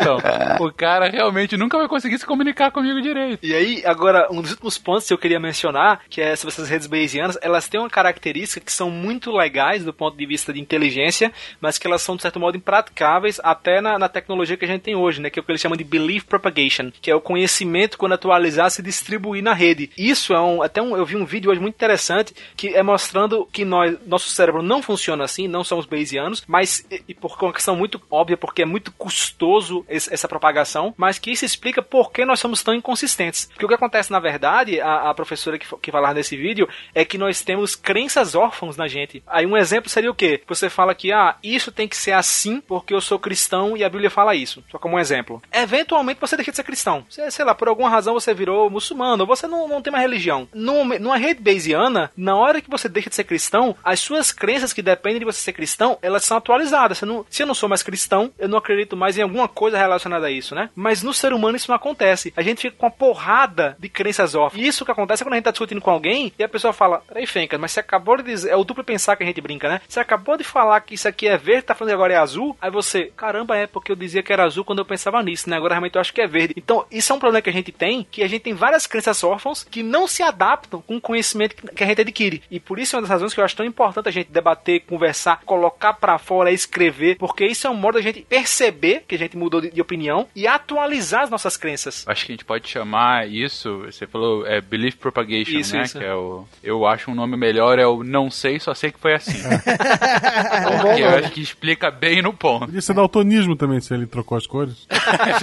E ficou comprovado que o, o Marcel tá querendo justificativas aí pra começar a atacar vários dogmas da igreja também, ó. Ateu nada. Olha só, a gente tá descobrindo tudo. Mas não, mas é, o, o Belief Propagation seria o oposto disso, né? Só pra deixar claro. Não, sim, é, porque você continua com os mesmos, mesmo você deixando de A acreditar. rede que tem o Belief Propagation não tem o, o Só Sei Que Foi Assim. Não sei, entendi. É, é o antônimo do Belief Propagation, só sei que foi assim, beleza. Talvez uma coisa importante que, que fica aqui do, do base, que se a gente fica só na nossa bolha, a gente acaba reproduzindo apenas essa mesma verdade. Então, faço novamente o convite para as pessoas que queiram e que se, se perguntem se elas querem estar certas ou se elas querem se aproximar da verdade, e caso a resposta for se aproximar da verdade, o que você tem que fazer para se aproximar da verdade? Você tem que ouvir o contraditório, você tem que dialogar com o contraditório, você tem que se informar do contraditório, porque as chances de você estar certo em tudo são mínimas e sem o contraditório você não tem chance de se atualizar. Então busque e dialogue com contraditório, que isso mexe com as pessoas. As pessoas não gostam disso, mas você quer se aproximar da verdade ou você quer estar certo. Você tem que decidir. Bom, então deu pra ver que Bayes, a gente foi realmente começou na estatística e na matemática, mas a gente falou de praticamente todas as facetas da ciência que podem utilizar em cada uma das disciplinas, em cada uma das suas visões do mundo, que não deveriam ser visões, deveria ser uma visão única e sim aplicada a, a, a cada uma das, dessas disciplinas, mas o ponto aqui é que deu pra ver que de medicina a Porta dos Desesperados, de filosofia de vida ao Pai Guaxa, é uma, uma metodologia, é um teorema, é uma filosofia, enfim, que é bastante versátil e mais do que isso, bastante útil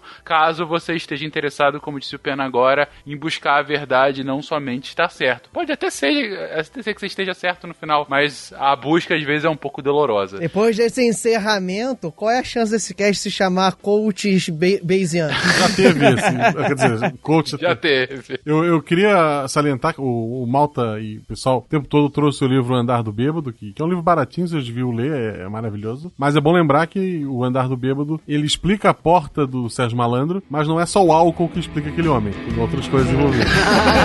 Com certeza.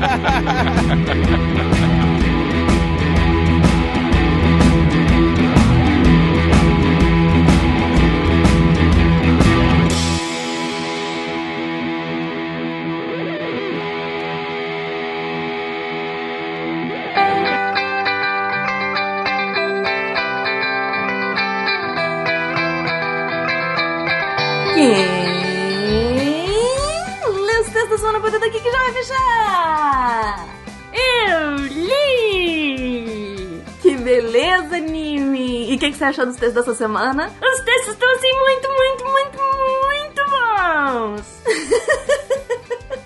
Gente, quando eu falo algumas semanas que elas estão especialmente boas, essa é uma delas. Vocês não podem perder os textos dessa semana. Estão excelentes. Vamos lá, o que, que teve segunda? Segunda teve texto do maravilhoso incrível Marco Sorrilha. Como professor de História dos Estados Unidos, ele aproveitou a onda do momento e escreveu um texto sobre o comentário do vice-presidente Hamilton Mourão sobre os federalistas. Está, como sempre, imperdível. Terça-feira, Nimen quer falar? O que, que teve terça? Terça-feira, também aí na onda, o Felipe Augusto escreveu o texto Covid-19, uma análise do estudo do Samidana e outros, em que ele vai fazer uma análise do estudo do Samidana e outros.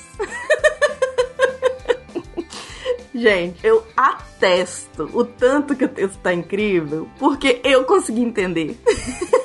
O maravilhoso de trabalhar com divulgação científica é isso. O, o Felipe Augusto ele fez uma análise de um texto que é super complexo, um, um- cheio de números e fórmulas e blues e gráficos, e traz pra gente uma explicação super, super simples. Então, vale muito a pena. Ainda mais porque tava tendo essa zoeira aí sobre esse texto do Samidana. Quarta teve texto de novo redator. E ele já entra arrasando, arrasando. João Paulo de Souza Ferreira explica pra gente as várias áreas de atuação do biomédico. Eu fiquei completamente apaixonada, acho que vocês vão ficar também. Quinta-feira, Anime, quer falar? Quinta-feira teve texto de nova redatora. Só gente maravilhinda entrando pra essa equipe do Deviante. A Samantha Martins, ela falou sobre nuvens. A Samantha Martins, vocês já conhecem do SciCast e ela resolveu se aventurar no melhor lado da força e escreveu sobre nuvens. O texto tá uma delícia. Sexta-feira, saindo aí fresquinho às 10 da manhã, outra nova redatora. Uhul!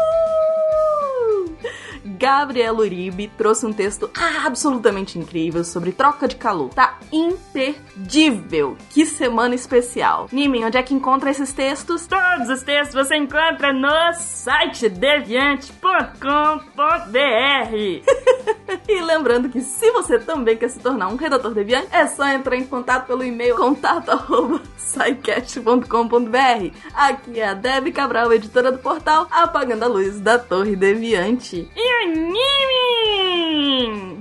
Clique. Se a ciência não for divertida, tem alguma coisa errada. Tem que ser divertida.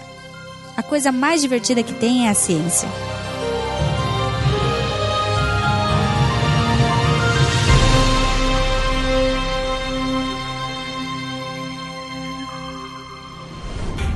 Este programa foi editado por Tapcast. Edições e Produções de Podcast.